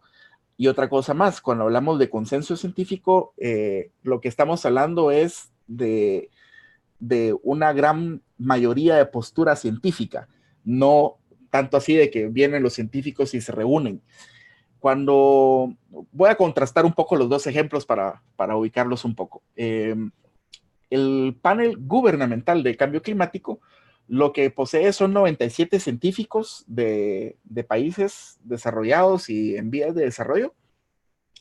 Y ellos lo que han hecho es que han recopilado tesis que favorecen esta agenda del cambio climático.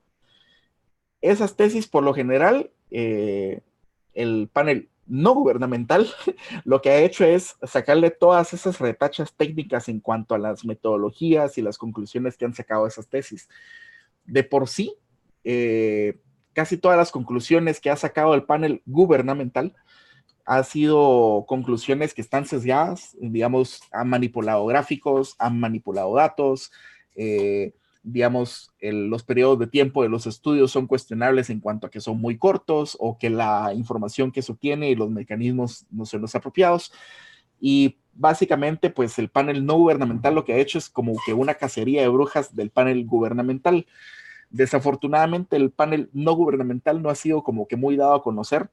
Eh, o yo creo, bueno, no creo, eh, el profe no me dejará mentir, o sea, la derecha ha sido mala en darse a, a conocer. De igual forma, la comunidad científica, la buena comunidad científica, pues también es pésima para darse a conocer. Básicamente se conocen entre ellos, y entre ellos se hablan y entre ellos se profesan, pero no, o sea, eso no sale a la calle. Y eso es un serio problema porque eh, luego tienes a los malos políticos, a los políticos estatistas que están ahí sacándose de la chistera, pues políticas basadas en no ciencia, basadas en lo que se llama consensos. Los consensos no son ciencia, los consensos son pláticas de amigotes que dicen, ah, sí, vamos a mover esta agenda para este lado y pues, eh, por ejemplo, eh, 2002, el 2014, no me acuerdo qué año fue, eh, tenemos, por ejemplo, Acuerdo de París, en el 93 teníamos, por ejemplo, lo del Acuerdo de Diversidad Biológica, eh, cosas que realmente el Estado no se tiene que meter. Yo entiendo que, por ejemplo, a nivel estatal, sería correcto que, se reuniera, por ejemplo, Guatemala con El Salvador, Guatemala con México, Guatemala con, Honduras y, pues los demás países con sus vecinos próximos para ver de qué forma hay estrategias en cuanto a la preservación de derechos de propiedad. Pero cuando vienes y pones al Estado a que se reúna con sus pares y no a precisamente preservar esos derechos de propiedad, a lo que se ponen a platicar es, eh, mira, vamos a inventarnos una nueva ley y a partir de esta ley, pues vamos a pedir fondos y con esos fondos, pues, eh, mira, aquí está tu, eh, tu milloncito para ti, tu milloncito para mí. eso es lo que desafortunadamente ha, ha, perseguido el panel de las Naciones Unidas. solamente en el año pasado yo creo que hubo 16 casos de escándalo público por por justamente llamados a la atención de que han falsificado datos. Entonces, todas esas políticas realmente yo las encuentro muy cuestionables. Por fortuna, pues siempre están esos hombres de ciencia que se dedican a hacer ciencia dura y pues si uno tiene la paciencia y el apego de querer buscar las conclusiones apropiadas y, buscar, eh, mm, eh, bueno, yo uso el, sistema que tiene el marroquín, afortunadamente por ser estudiante, pero pero tan solo con que se meten a Google Scholar, em, creo que ese es Scholar. Cuando se meten a Google Scholar, rapidito les sale eh, a través del, buscador, pueden encontrar ustedes con facilidad tesis al respecto. Yo creo que tengo algunas aquí en la computadora, pero las tendría que, em, que buscar. Em, sí tendría que meterme a registrar entre mis archivos.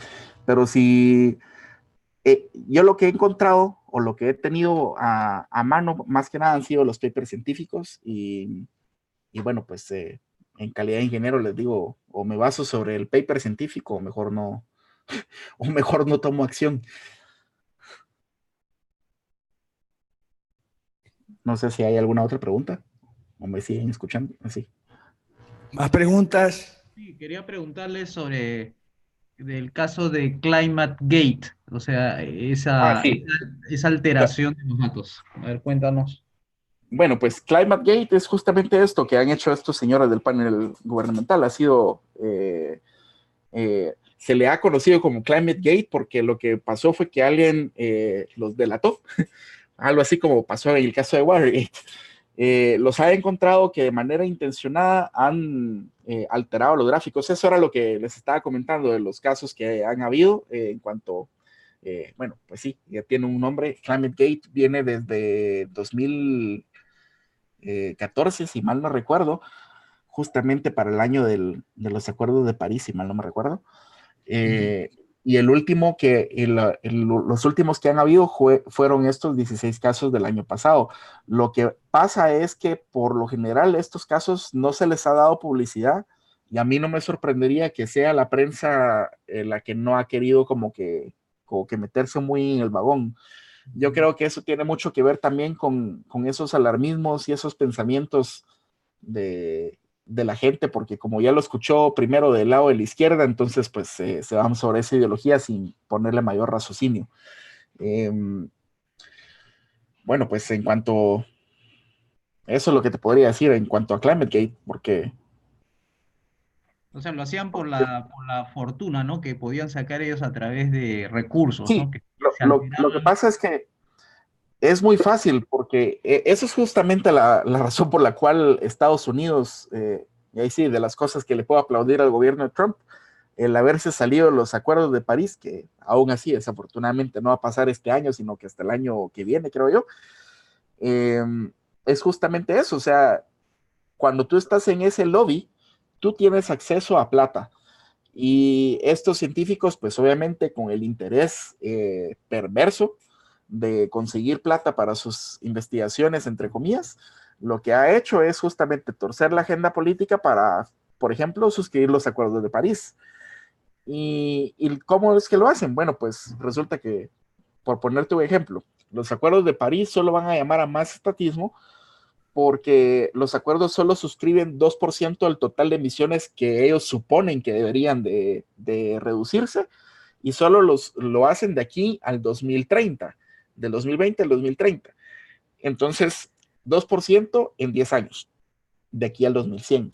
Quiere decir que en cualquier día entre el 2020 y el 2030 va a haber París 2 o va a haber eh, Catoc o qué sé yo, cualquier lugar que se les ocurra donde quieran reunirse, donde van a suscribir otro acuerdo y o es la esperanza, ellos van a suscribir otro acuerdo con el cual van a pedir más fondos. El costo estimado, si mal no recuerdo, solo para Estados Unidos en cuanto a inversiones para cumplir esos acuerdos era de un trillón de dólares, 1.27 trillones de dólares. Es una cantidad de plata absurda. Y, esa plata por lo general, eh, como se hace, es de que hay un, como una piscina de dinero donde vienen eh, estos investigadores, incluso vienen empresas aquí, por ejemplo, en Guatemala, yo sé, empresas que vienen y dicen, mira, yo voy a hacer un proyecto con el cual voy a reducir las emisiones de X empresa o de X sector o de X lo que sea. Eh, meten el proyecto y le sacan la plata. Entonces, eh, al final de cuentas, es mercantilismo puro y duro. O sea, mueve la agenda política de, de tal forma que se creen estos pozos de dinero a los cuales vas a tener fácil acceso porque encima, pues como te consideran que eres una eminencia del tema, pues es más fácil que te lo regalen a ti, a que se lo regalen a, a por ejemplo. Entonces, es, eh, eh, yo, lo, yo, lo, veo como un robo eh, sigiloso y encima, para colmo del, de la gente, que encima es aplaudido. Entonces, eh, desafortunadamente sí, eh, esto de Climate Gate es eh, un lobby político mercantilista puro y duro. Una pregunta, en el movimiento ambiental creo que hay tres facciones, ¿no? los radicales, los escépticos y los liberales, digamos así. ¿Dónde está ubicado la Heritage, Herland y todo ese grupo de think tanks? ¿Entre los, entre cuáles? entre pues yo lo siento liberales. Eh, aunque también, eh, bueno, como casi todo, casi todo tiene un asterisco en algún lado. Había un par de veces que sí les he dicho, eh, no les he dicho, les he visto cosas que digo así como que, uy, eso está un poco, un poco retorcido, pero, pero en líneas generales, yo te podría decir, la Heritage por lo general tiene información muy confiable, diría mucho más confiable que la información que encuentras, por ejemplo, en, en el Banco Mundial. Eh, y también, eh, bueno, aquí no es la Heritage, pero yo te, en cuanto a temas ambientales, y, bueno, no solo los ambientales, en cuanto a casi cualquier tema que tenga que ver con, con nuestro modus vivendi, hay una página que se llama, eh, esta sí la tengo aquí a la mano. Cáspita. Esta se llama, esta, World Data. Este eh, esta página la ha sacado el señor Hans Rosling, es fundada por el señor Rosling, y yo diría él es uno de las personas científicas que va más en la línea liberal. Y así como él, pues también está muchas de las cosas que, eh, que han habido a través de, de, de, la Heritage Foundation en cuanto a materia medioambiental. En cuanto a otras cosas, pues depende, hay veces que una de cal, una de arena. Eh, los de Heartland Institute. Ellos sí no me suenan. El, no es el Heartland. Eh, Heartland, sí, Heartland. sí. Bueno, es que el Heartland Institute, ese sí, ellos son liberales. Ah, por, lo general. De hecho, hay un artículo muy famoso ahora de Dani Fernández. Eh, a ver, ese lo podemos encontrar. Ah, sí, lo tenemos aquí en el, en el blog de el blog de la maestría de medio ambiente libre y mercado de la, de la Marroquín. Él ha escrito eh, este artículo. De hecho, no sé si sale aquí, pero eh, la página se llama libre mercado y medio ambiente.ufm.edu. Y entre los artículos tenemos por aquí este, que es la verdadera relación entre capitalismo y medio ambiente. Eh, él, ah, para construir este artículo, ha sacado la información justamente del Harvard eh, Institute, información confiable, y la verdad es que si, eh, no, no apunta duramente a la curva de Kuznets, pero si tú lees entre líneas, ese es justamente el fundamento económico que, que, hay detrás de, de, las conclusiones que él ha logrado sacar de, de la data. Entonces, sí, es tienen por lo general la información muy completa un poco difícil de, de escarbar, pero está. Mm, muy bien. Sí, sí lo, sí lo recomendaría, la verdad. Muy bueno, se ve bien. Con fuentes, todo, ¿no? Sí, sí, digamos aquí, aquí abajo él incluso tiene los anexos estadísticos de lo que, de las conclusiones que él muestra. ¿Él es de ustedes, del grupo de ustedes? No, eh, bueno, él es eh, del claustro de los profesores del máster. Ah, oh, ya, ya, ya. Entonces sí. Bueno, se lo jalan para cinco reformas. Eh, bueno, eso sí no lo sé. yo, yo, lo he querido jalar, pero, pero ahí tendría que platicar un poco con Jorge, porque Jorge es quien lo, quien creo yo que lo conoce un poco más, pero... Jorge no tiene tiempo, anda tú mejor. bueno, con, con, Dani estamos justamente escribiendo un artículo de eh, acerca de, de o bueno, ese es otro ejemplo. Y, ese sí es herencia de, de Manuel Ayau, de hecho. Eh, aquí en Guatemala, no sé si sabían, pero aquí en Guatemala la, distribución eléctrica era pésima hacia finales de los 80s y principios de los 90s. Había apagones constantes, la infraestructura estaba en pobres condiciones y una de las herencias de Ayau fue justamente una ley nacional de electrificación que está fuertemente basada en principios de, libre mercado y, y, en contratos establecidos. De hecho, la electricidad aquí en Guatemala es la más barata de, de la región. Incluso eh, aquí en Guatemala es tan competitivo el sector eléctrico que se exporta electricidad a toda Centroamérica. Entonces, y, yo creo que ahí miras, sí. Es una isla, digamos, no, no, es, no es lo como queremos manejar nosotros completa las reformas, ¿no? Sino es una ah, claro, de del mar estatista, digamos. Sí, de, no, pero te lo pongo, eh, eh, te lo pongo porque lo, incluso con Jorge lo mencionamos como uno de los, de los buenos goles que nosotros digamos del lado de la derecha. Eh, o sea, que se pueden hacer, o sea, que hay que hacer leyes. o sea, primero hay que votar las malas leyes, pero también es necesario muchas veces sacar estas leyes.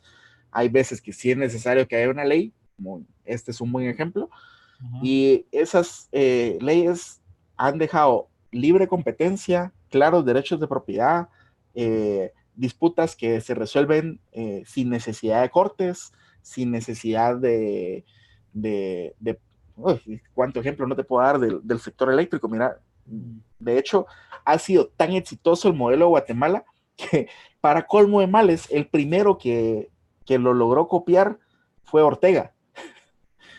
Y, y, te, lo pongo, te lo pongo como ejemplo, porque cuando yo estaba escribiendo, eh, bueno, cuando estábamos escribiendo el artículo y sacando la información, lo que me llamó mucho la atención, una de las piedras angulares para Ortega volver al poder fue justamente el copiar la, Ley Nacional de Electrificación de Guatemala. Alberto, estás ahí, por favor, eh, ¿cuál es el, el, describirnos o explicarnos el, el, solamente hacer una isla de eficiencia en medio del estatismo que crea distorsiones. Ahí puedes aclararnos eso, porque ahí se ve que en el caso de la electricidad no le ha ido mal, pero creo que desprestigia no sé en qué otros sectores. ¿Puedes explicarnos eso? Pero, perdón, no, no entendí la pregunta. Isla de... O sea, ahorita está hablando de una ley, una ley muy buena que ah ido ahí a los guatemaltecos, pero eso es una isla de eficiencia en medio del estatismo, ¿no? Y entonces la idea no es vender esa idea de que se puede hacer por partes, sino en conjunto, porque hay unas distorsiones que se crean. Quisiera que expliques eso. Ah, ya, ok. Ahora he entendido también la pregunta. Es que para mí, ah, ahora entendí la pregunta, ¿ok? Tengo una respuesta corta, ¿ok? Tengo, sí, tengo una respuesta corta. Y la respuesta corta es que lo eh, lo que tiene que ver con electricidad, ¿ok?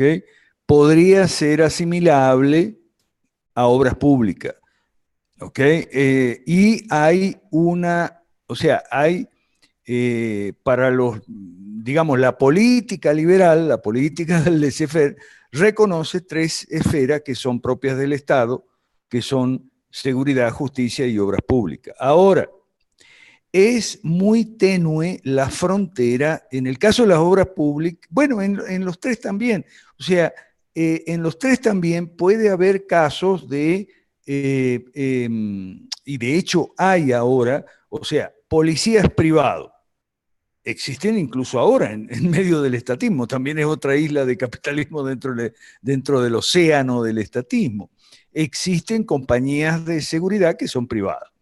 También existen cortes en los ambientes de las cámaras de comercio y demás, ¿ok? Eh, o sea, gremios empresariales, existen cortes de justicia que son privados.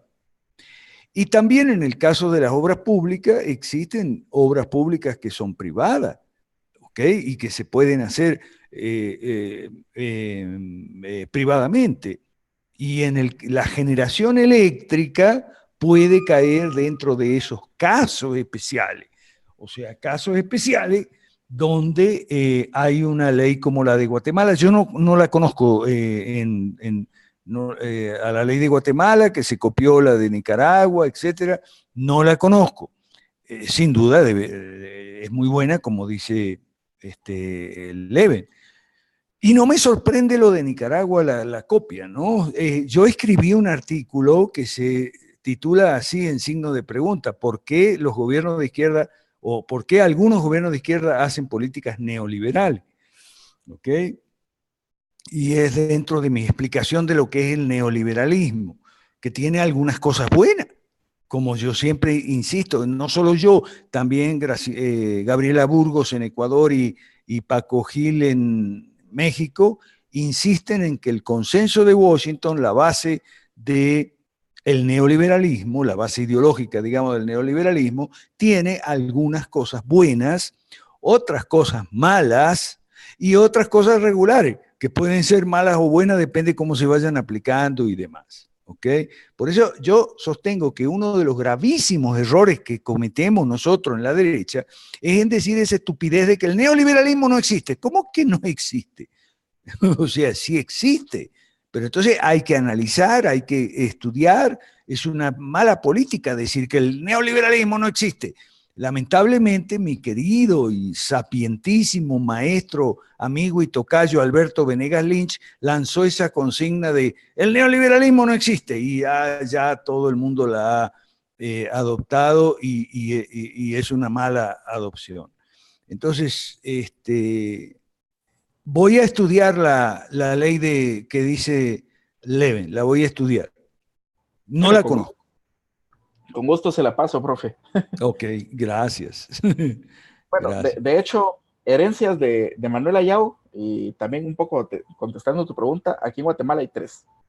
Eh, una es la Ley Nacional de Electrificación, la segunda la Ley Nacional de Telecomunicaciones y la tercera sería la ley, eh, la ley de bancos. Eh, no sé si están enterados, pero por lo menos eso es de las cosas rescatables de la economía guatemalteca, es que el sistema bancario nacional es eh, el que ha mantenido su moneda de, la forma más estable de todas las monedas del mundo, más allá del dólar, más allá del euro incluso el, el, quetzal guatemalteco es más estable que, que, todas ellas. Sí, pero mejor que, mejor que, Panamá no están ahí, ¿eh? ojo. No, no, no, pues por eso, por eso también, como siempre, con su asterisco. Sí, con su asterisco. Mejor que Panamá no están ahí, porque Panamá tiene 200 bancos, ok, y, y casi... no tiene moneda nacional no tiene moneda nacional, no tiene banco central y casi no tiene ley de banco, porque la ley de banco de, de Panamá es apenas un capítulo dentro de una ley comercial, o sea, casi no tiene ley de banco. Pero, eh, bueno, pero aquí precisamente como tenemos, como no somos dolarizados, pues aquí sí, aquí no funciona tan sencillo y tienes el aparato, el aparato estatal eh, que en cierta forma, y eso es también herencia de es... Eh, no es controlado por el gobierno, es independiente. Y aquí no ha habido movimientos inflacionarios bruscos precisamente porque el Estado no tiene la, eh, no tiene la, el control de la maquinita de hacer billetes aquí. Entonces... Eh, la, moneda de ustedes, Quetzal, es la única desde su fundación?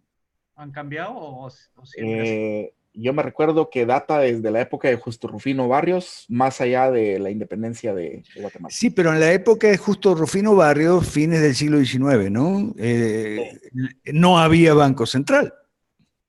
No, no había Banco Central. Entonces era una moneda privada. Sí. Ah, entonces había bancos privados de emisión. Como en toda América Latina antes de la misión Kemmerer de los años 20, excepto Panamá. O sea, todos los países latinoamericanos dijeron que sí a la misión Kemmerer y fundaron sus bancos centrales, excepto Panamá, que fue el único país que dijo no. Pero nos fuimos del tema ambiental, che. Sí. yo, estaba mencionando que eran de los tres goles liberales clásicos.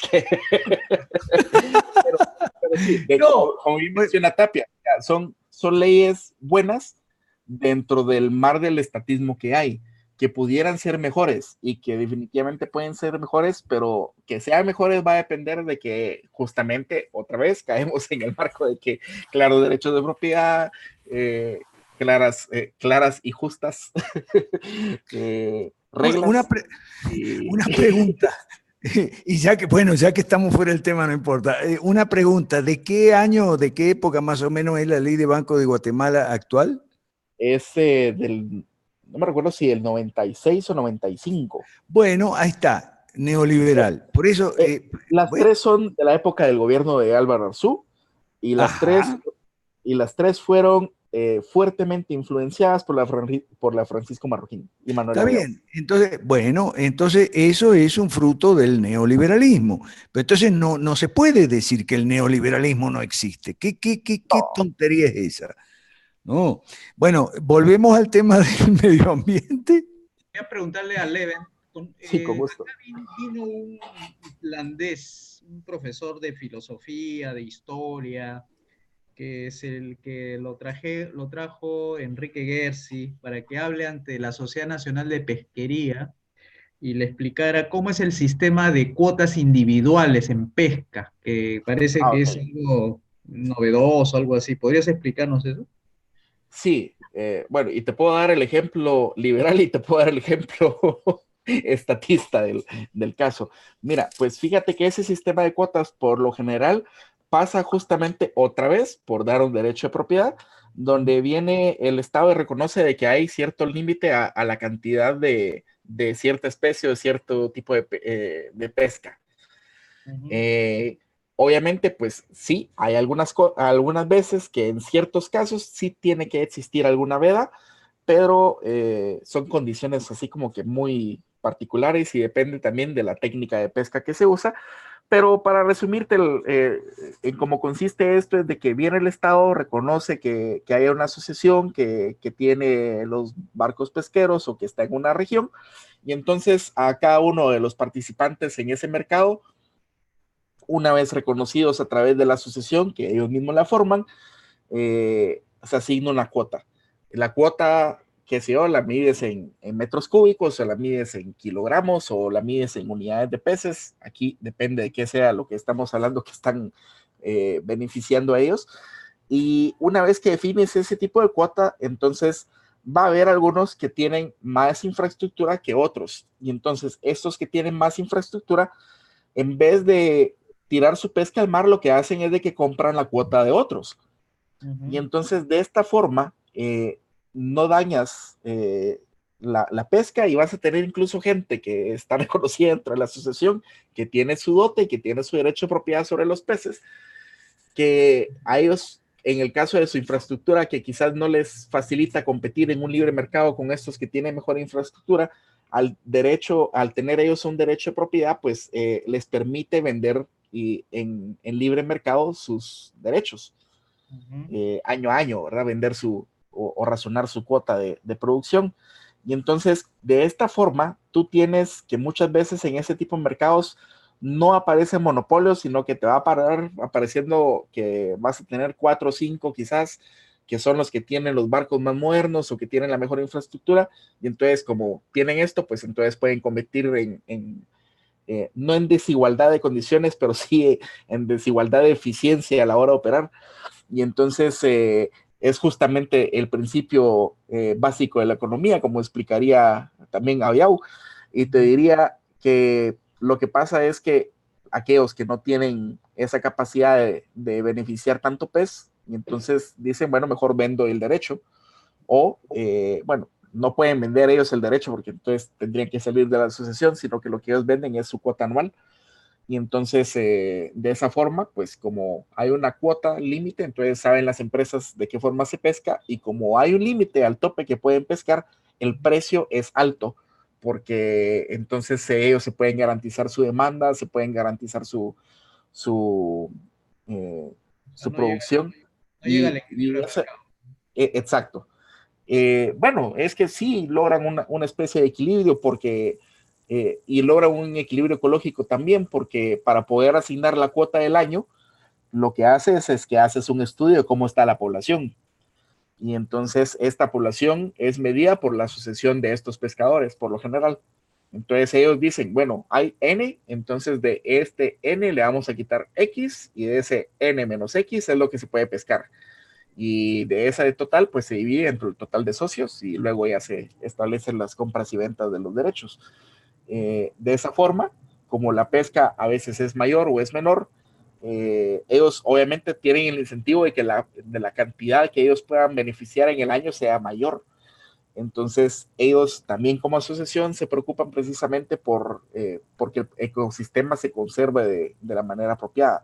Entonces, es un gana-gana en el, en el sentido del beneficio económico, en el sentido de que todos tienen sus derechos de propiedad, en el sentido de que no hay disputas, en el sentido de que uy, bueno, prácticamente en casi todos los sentidos.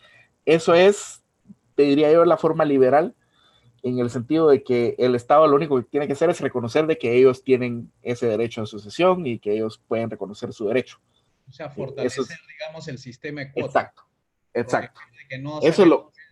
Al, al, que está, digamos, asignado su derecho y no vaya a hablar y, y, que en caso haya alguna violación, pues entonces ahí sí, certeza jurídica y, y, ya vas para demandas y demás cosas, pero, pero eso es en lo que tiene que participar. Cuota no forma rentas transferidas de los consumidores a los, no. A ¿no?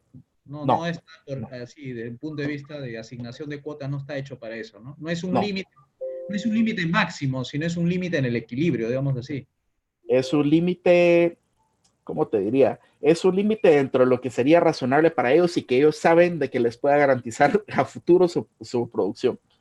Porque si ellos acaban su mercado, eh, se quedan todos. Para pescar más, van a sacarle la vuelta a la ley, ¿no es cierto? Porque las cuotas están en total producido. Pues. Aquí lo que pasa es que ocurre el incentivo opuesto. Aquí en estos casos es que ellos tienen incentivo, obviamente, a pescar más, pero tienen incentivo a pescar dentro de lo que sea ecológicamente sustentable por el sistema. Y es que esa es la parte fundamental, o sea, hay un análisis de ese sistema, un análisis científico y técnico, donde en, ningún momento aparece el Estado ahí midiendo. Entonces, no es como, por ejemplo, en el caso del cambio climático, que el Estado te dice, ah, mira, vamos a reducir 22% eh, las emisiones. O sea, ahí no hay ni estudio científico, ni técnico, ni razonamiento de la realidad del, lugar. Entonces, eh, el profesor este islandés dice que estos derechos de propiedad dice que deben ser permanentes, o sea, que tengan más extensión de tiempo que uno de cortito plazo, porque parece que la intensidad con, que se pesca es mucho más fuerte que en el largo plazo, ¿no? Sí, lo que pasa es de que eh, al ser ese derecho de propiedad permanente, lo que está garantizando es de que a futuro te interese mantener esa especie ahí.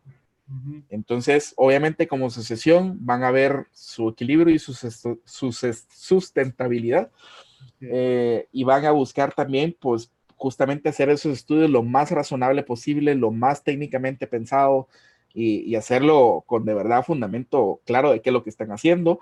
Y obviamente, pues, eh, sí hay incentivo a pescar lo más que se pueda, pero no hay incentivo a pescar más allá de lo que no es sustentable para el sistema, porque entonces ahí todos pierden. En el momento que se pasan, eh, ahí, eh, aquí en Guatemala tenemos una expresión que dices, eh, no, no haces tus necesidades donde comes. entonces eso sería prácticamente lo que ellos harían. Perfecto, muy bien. Preguntas a ver del público participante. Yo, yo tengo una pregunta. Hola, ¿se oye? Dale. ok. Este, a, mí, a mí me interesó la gráfica de Kuznets que nos pusiste. Em, yo tengo unas preguntas respecto a eso. Mi primer, tengo dos. La primera es, eh, a ver si lo entendí bien, ¿una empresa contamina menos en un sistema liberal a largo plazo o estoy equivocado? Una empresa, fíjate que eso es muy relativo. Eh, no necesariamente contaminas menos. Tú puedes, mira, hay algo que tenemos que entender de cajón. El mero hecho de nosotros existir en la Tierra tiene un impacto medioambiental. Y eso no hay vuelta de hoja.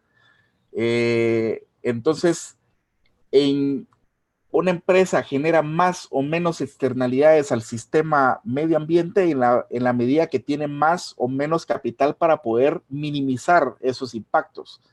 Entonces, en un sistema de libre mercado, donde se ha alcanzado cierto nivel de productividad y cierto nivel de ingresos, entonces es más probable que esa empresa tenga y disponga de los recursos para disponer de tecnología más eficaz y más eficiente, de forma tal que el impacto que produce el medio ambiente sea menor. Pero eso depende, porque, por ejemplo, tú podrías tener una industria que, eh, bueno, eh, aquí a, lo que vamos es a la edad que tiene esa industria o ese mercado o ese producto en particular, porque tú podrías tener una industria que tiene muchísimos años manejando la misma tecnología que a mantener más impacto ambiental o menos impacto ambiental. Pero tú puedes tener también una industria que, ha tenido décadas o, o, cientos de años, como por ejemplo la minería, donde conforme el paso de los años cada vez buscan más eficiencia, entonces cada vez tienen menos impacto.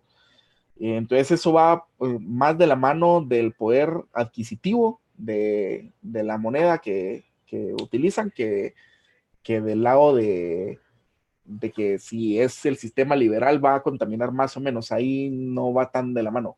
Obviamente va de la mano en el sentido de que si tienes un sistema liberal entonces es más probable que esa empresa pues tenga las facilidades, los recursos, el nivel económico.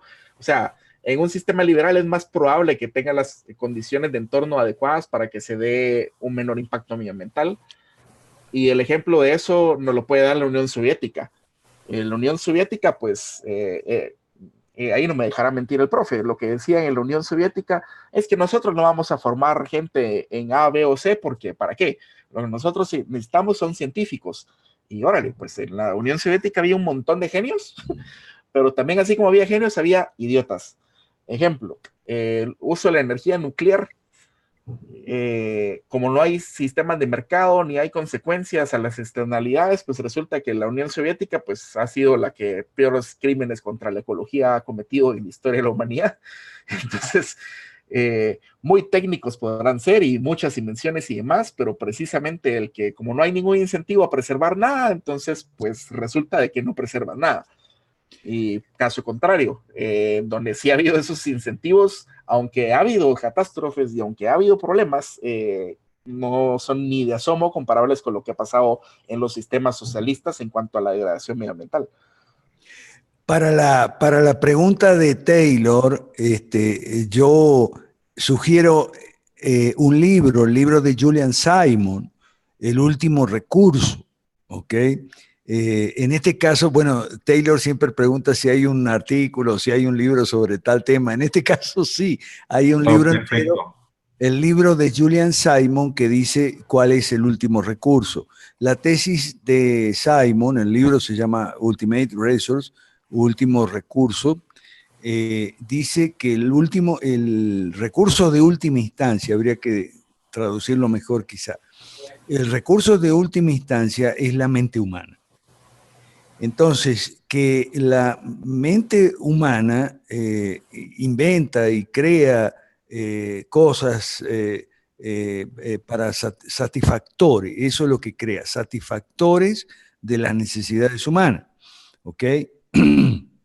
Entonces, el sistema económico de libre mercado lo que hace es comercializar productos derivados de los avances científicos y tecnológicos y demás, este, y es probable que muchas veces se creen problemas, pero no son problemas que la mente humana no pueda encontrarle solución, pero ah, habla de la mente humana, no, no los tecnócratas este, en el estatismo, ¿ok? sino precisamente las empresas que tienen suficientes recursos y capital recursos naturales eh, de origen, recursos económicos de origen natural y trabajo. Por eso, y, aquí quiero, si me permiten, enlazar un poquito con la pregunta anterior de Tapia, donde iba sobre islas de eh, libre competencia en un océano de estatismo. Las islas de libre competencia en un océano de estatismo es posible, son posibles siempre que no eh, se puedan sustraer a las eh, eh, regulaciones estatistas en materia de factores de producción, capital y trabajo principalmente. El ejemplo que yo pongo siempre es la tecnología en Israel. La gente siempre dice, oh, Israel, la tecnología. Hay un economista liberal mm, que es argentino e israelí que escribe en, eh, prensa digital o libertad digital, no me acuerdo. Bueno, él dice que es posible que funcione la tecnología, eh, eh, una isla de capitalismo en un océano estatista. Israel es un país estatista, sí, definidamente, pero eh, hay algunas islas de capitalismo de libre mercado, dice él, y una de ellas, probablemente la más exitosa, la más conocida en el exterior de Israel, etcétera, es la tecnología. Ahora bien, eh, la tecnología eh, en Israel tiene leyes especiales, un ministerio y tal y qué sé yo, donde el sector está sustraído de mm, las leyes eh, más malas que son peores que todas, que son las leyes laborales que hacen rigidez en los mercados laborales y las leyes eh, para los mercados financieros, banco, bolsa, etcétera, que hacen rigidez y por supuesto monopolios, obviamente, en los mercados financieros. O sea, ¿de qué estamos hablando? De relaciones laborales y relaciones de capital. Estamos hablando de capital y trabajo. Si se sustraen como es el caso de eh, un sector en Israel, la tecnología, si se sustraen a esas relaciones este, en, cuanto a capital y trabajo y tienen códigos propios eh, que son de orientación libre mercadista, es decir, de política liberal, de política laissez-faire, entonces sí funciona. Pero si no, no. ¿ok? Yo, a, lo que no es posible que funcionen islas de capitalismo, en, eh, y por eso no es posible el gradualismo, no funciona el gradualismo, me refiero yo principalmente a lo que tiene que ver con capital y trabajo, y en todos los sectores de la economía, agricultura, ganadería, industria liviana, industria pesada, comercio, transporte, lo que es todo es básico, es capital y trabajo. Fíjese lo que pasa en Argentina, este desastre. Este desastre es bueno porque este, no puedes este, pretender eh, liberar un sector, en este caso el sector, eh, o sea, el tipo de cambio, el sector cambiario, y, mantener todo lo demás igual. Y ahí no funciona. Mira el desastre que hay en Argentina. Eso, eso era para cubrir un poco la respuesta a la pregunta de Tapia. Gracias. Aquí en, pantalla también, aprovechando que tocó el tema de, de Julian Simon, eh, hay, y es un genial tema porque aquí eh, Julian Simon, eh, como columnista, tuvo, eh, tuvo las ganas, por ponerlo decente, de apostarle a este señor Paul Ehrlich, apostarle acerca de, que lo que decía Ehrlich era una tesis de Malthus, que los recursos naturales son finitos y órale, en el, en el, sentido, en el sentido físico ciertamente que lo son, pero como bien dice el profe, y por eso el título del libro que menciona el último recurso, la invención humana es lo que hace que los recursos naturales siempre son infinitos en el sentido económico. Y es por eso que como son infinitos, siempre va a haber alguna forma de sacarle el mejor provecho hasta el jugo de las piedras. Es por eso que eh, el señor Simon pues tuvo las ganas de hacer la apuesta con Paul Ehrlich, que por cierto ganó. Y la ganó, y la ganó. Y la, ganó muy bien. humilladamente y a regañadientes el otro señor le ha tenido que mandar el cheque con 700 dólares, creo que era la apuesta. Eran mil dólares. El, el, este, Simon decía una cosa muy de sentido común. Decía, si es verdad que los recursos se van a acabar, entonces eso significa que van a ser decreciente en abundancia, en cantidad, y por lo tanto su precio va a tender al alza. Entonces ahí le apostó al, a, a, Early. Porque otra de las cosas que dices, decía Simon es que a largo plazo todos los recursos son renovables. Y lo explicaba con casos y con ejemplos y lo explicaba muy bien. Sí, de hecho yo los invito, bueno, invitaría para, porque también hay que estudiarlo, ¿verdad, profe? Eh, invitaría a leer las pendejadas que dice Ehrlich y también a leer la sensatez que dice Simon. Y, es muy claro, o sea, eh, tú lees Ehrlich e inmediatamente cachas justamente lo que les he puesto eh, aquí en la presentación. Em, al instante encuentras esto, el alarmismo primero.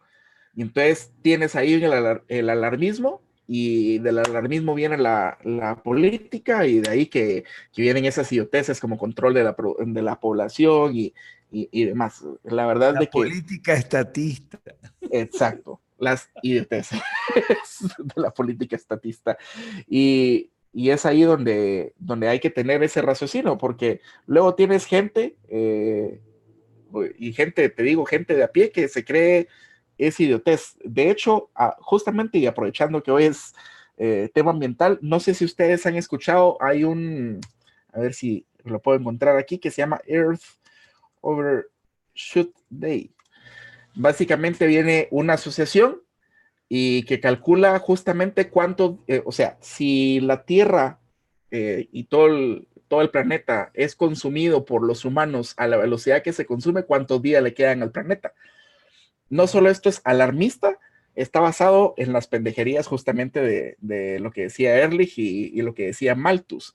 Y tú tienes luego gente en redes sociales, porque mira, tú tienes a la página de estos señores aquí y tienes este movimiento y está muy bien pensado y, te, lo, te lo explican tan bonito, pero son, son insensateces, o sea, carece de todo sentido económico. Y yo les puedo contar mi experiencia eh, profesional y personal justamente cuando fue el Earth Overshoot Day de este año, pues eh, vino una, señorita que, que, la tengo yo en mis redes y que ella trabaja en el Ministerio de Ambiente de aquí, Guatemala, y que publicó esto. Y entonces le, digo yo, mira, ¿no crees que debes eh, primero razonar qué es lo que dice eso antes de ponerte a publicar ese tipo de cosas? Más aún si tú trabajas en el Estado, o sea, debieras de ser eh, eh, incrédula y cuidadosa, exacto, ante, ante cualquier cosa de estas. Dice, sí, pero es que igual lo cierto es de que todas las empresas se están acabando el planeta. Y así como que carajo, o sea, si la gente que está en el gobierno piensa así, pues de plano que el mundo sí que se va a ir al carajo, pues. Pero, mira, eh, o sea, eh, es muy fácil eh, que te vendan esto porque tú miras la página web, la página web está muy bonita, está bien hecha, pero son puras pendejadas, porque carece de todo sentido. O sea, tú te lees el libro de los libros de Julian Simon y, te apuesto que todo esto te lo desbaratas en cinco minutos porque, porque es así de, tonto. Sí, alguna, eh, para los que quieran datos y eso, algunas este, buenas informaciones. Eh, mi amigo Eduardo Ferreira pone en la, página Mitos y Fraudes en español. Lamentablemente, eh, ah, Eduardo. sí, es cierto. Sí, Eduardo lamentablemente no tiene tiempo de revisar la traducción de Google, emite traducción de Google, entonces ahí encontramos traducciones bien malas, porque son las traducciones de Google sin corregir, sin, sin editar. Pero bueno, para eh, algo hay ahí. La página de hecho es bilingüe, tiene, tiene, y se llama Mitos y Fraude. Hay muy buena información allí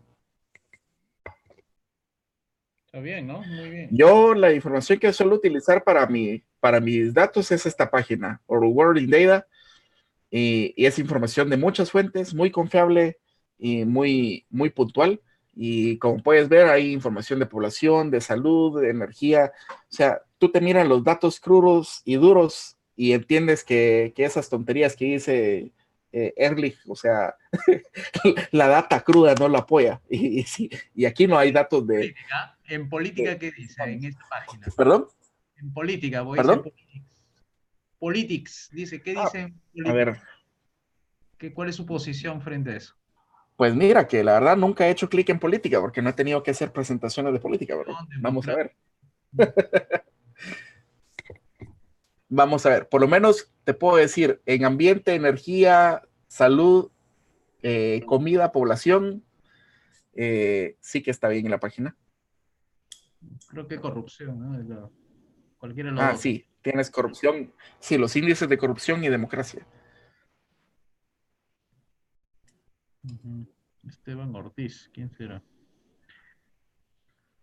¿Tendrá causa-efecto ahí o no? No, aquí te presionan, aquí te muestran los datos crudos y duros. Mm. Ah, no tomo la fuente. Sí. Transparencia Internacional.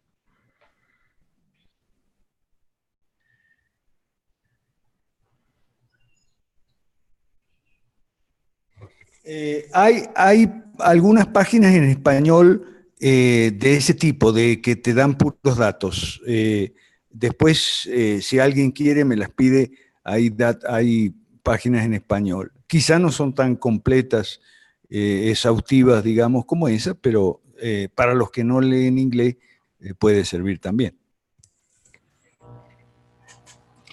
Ok, Bueno, entonces.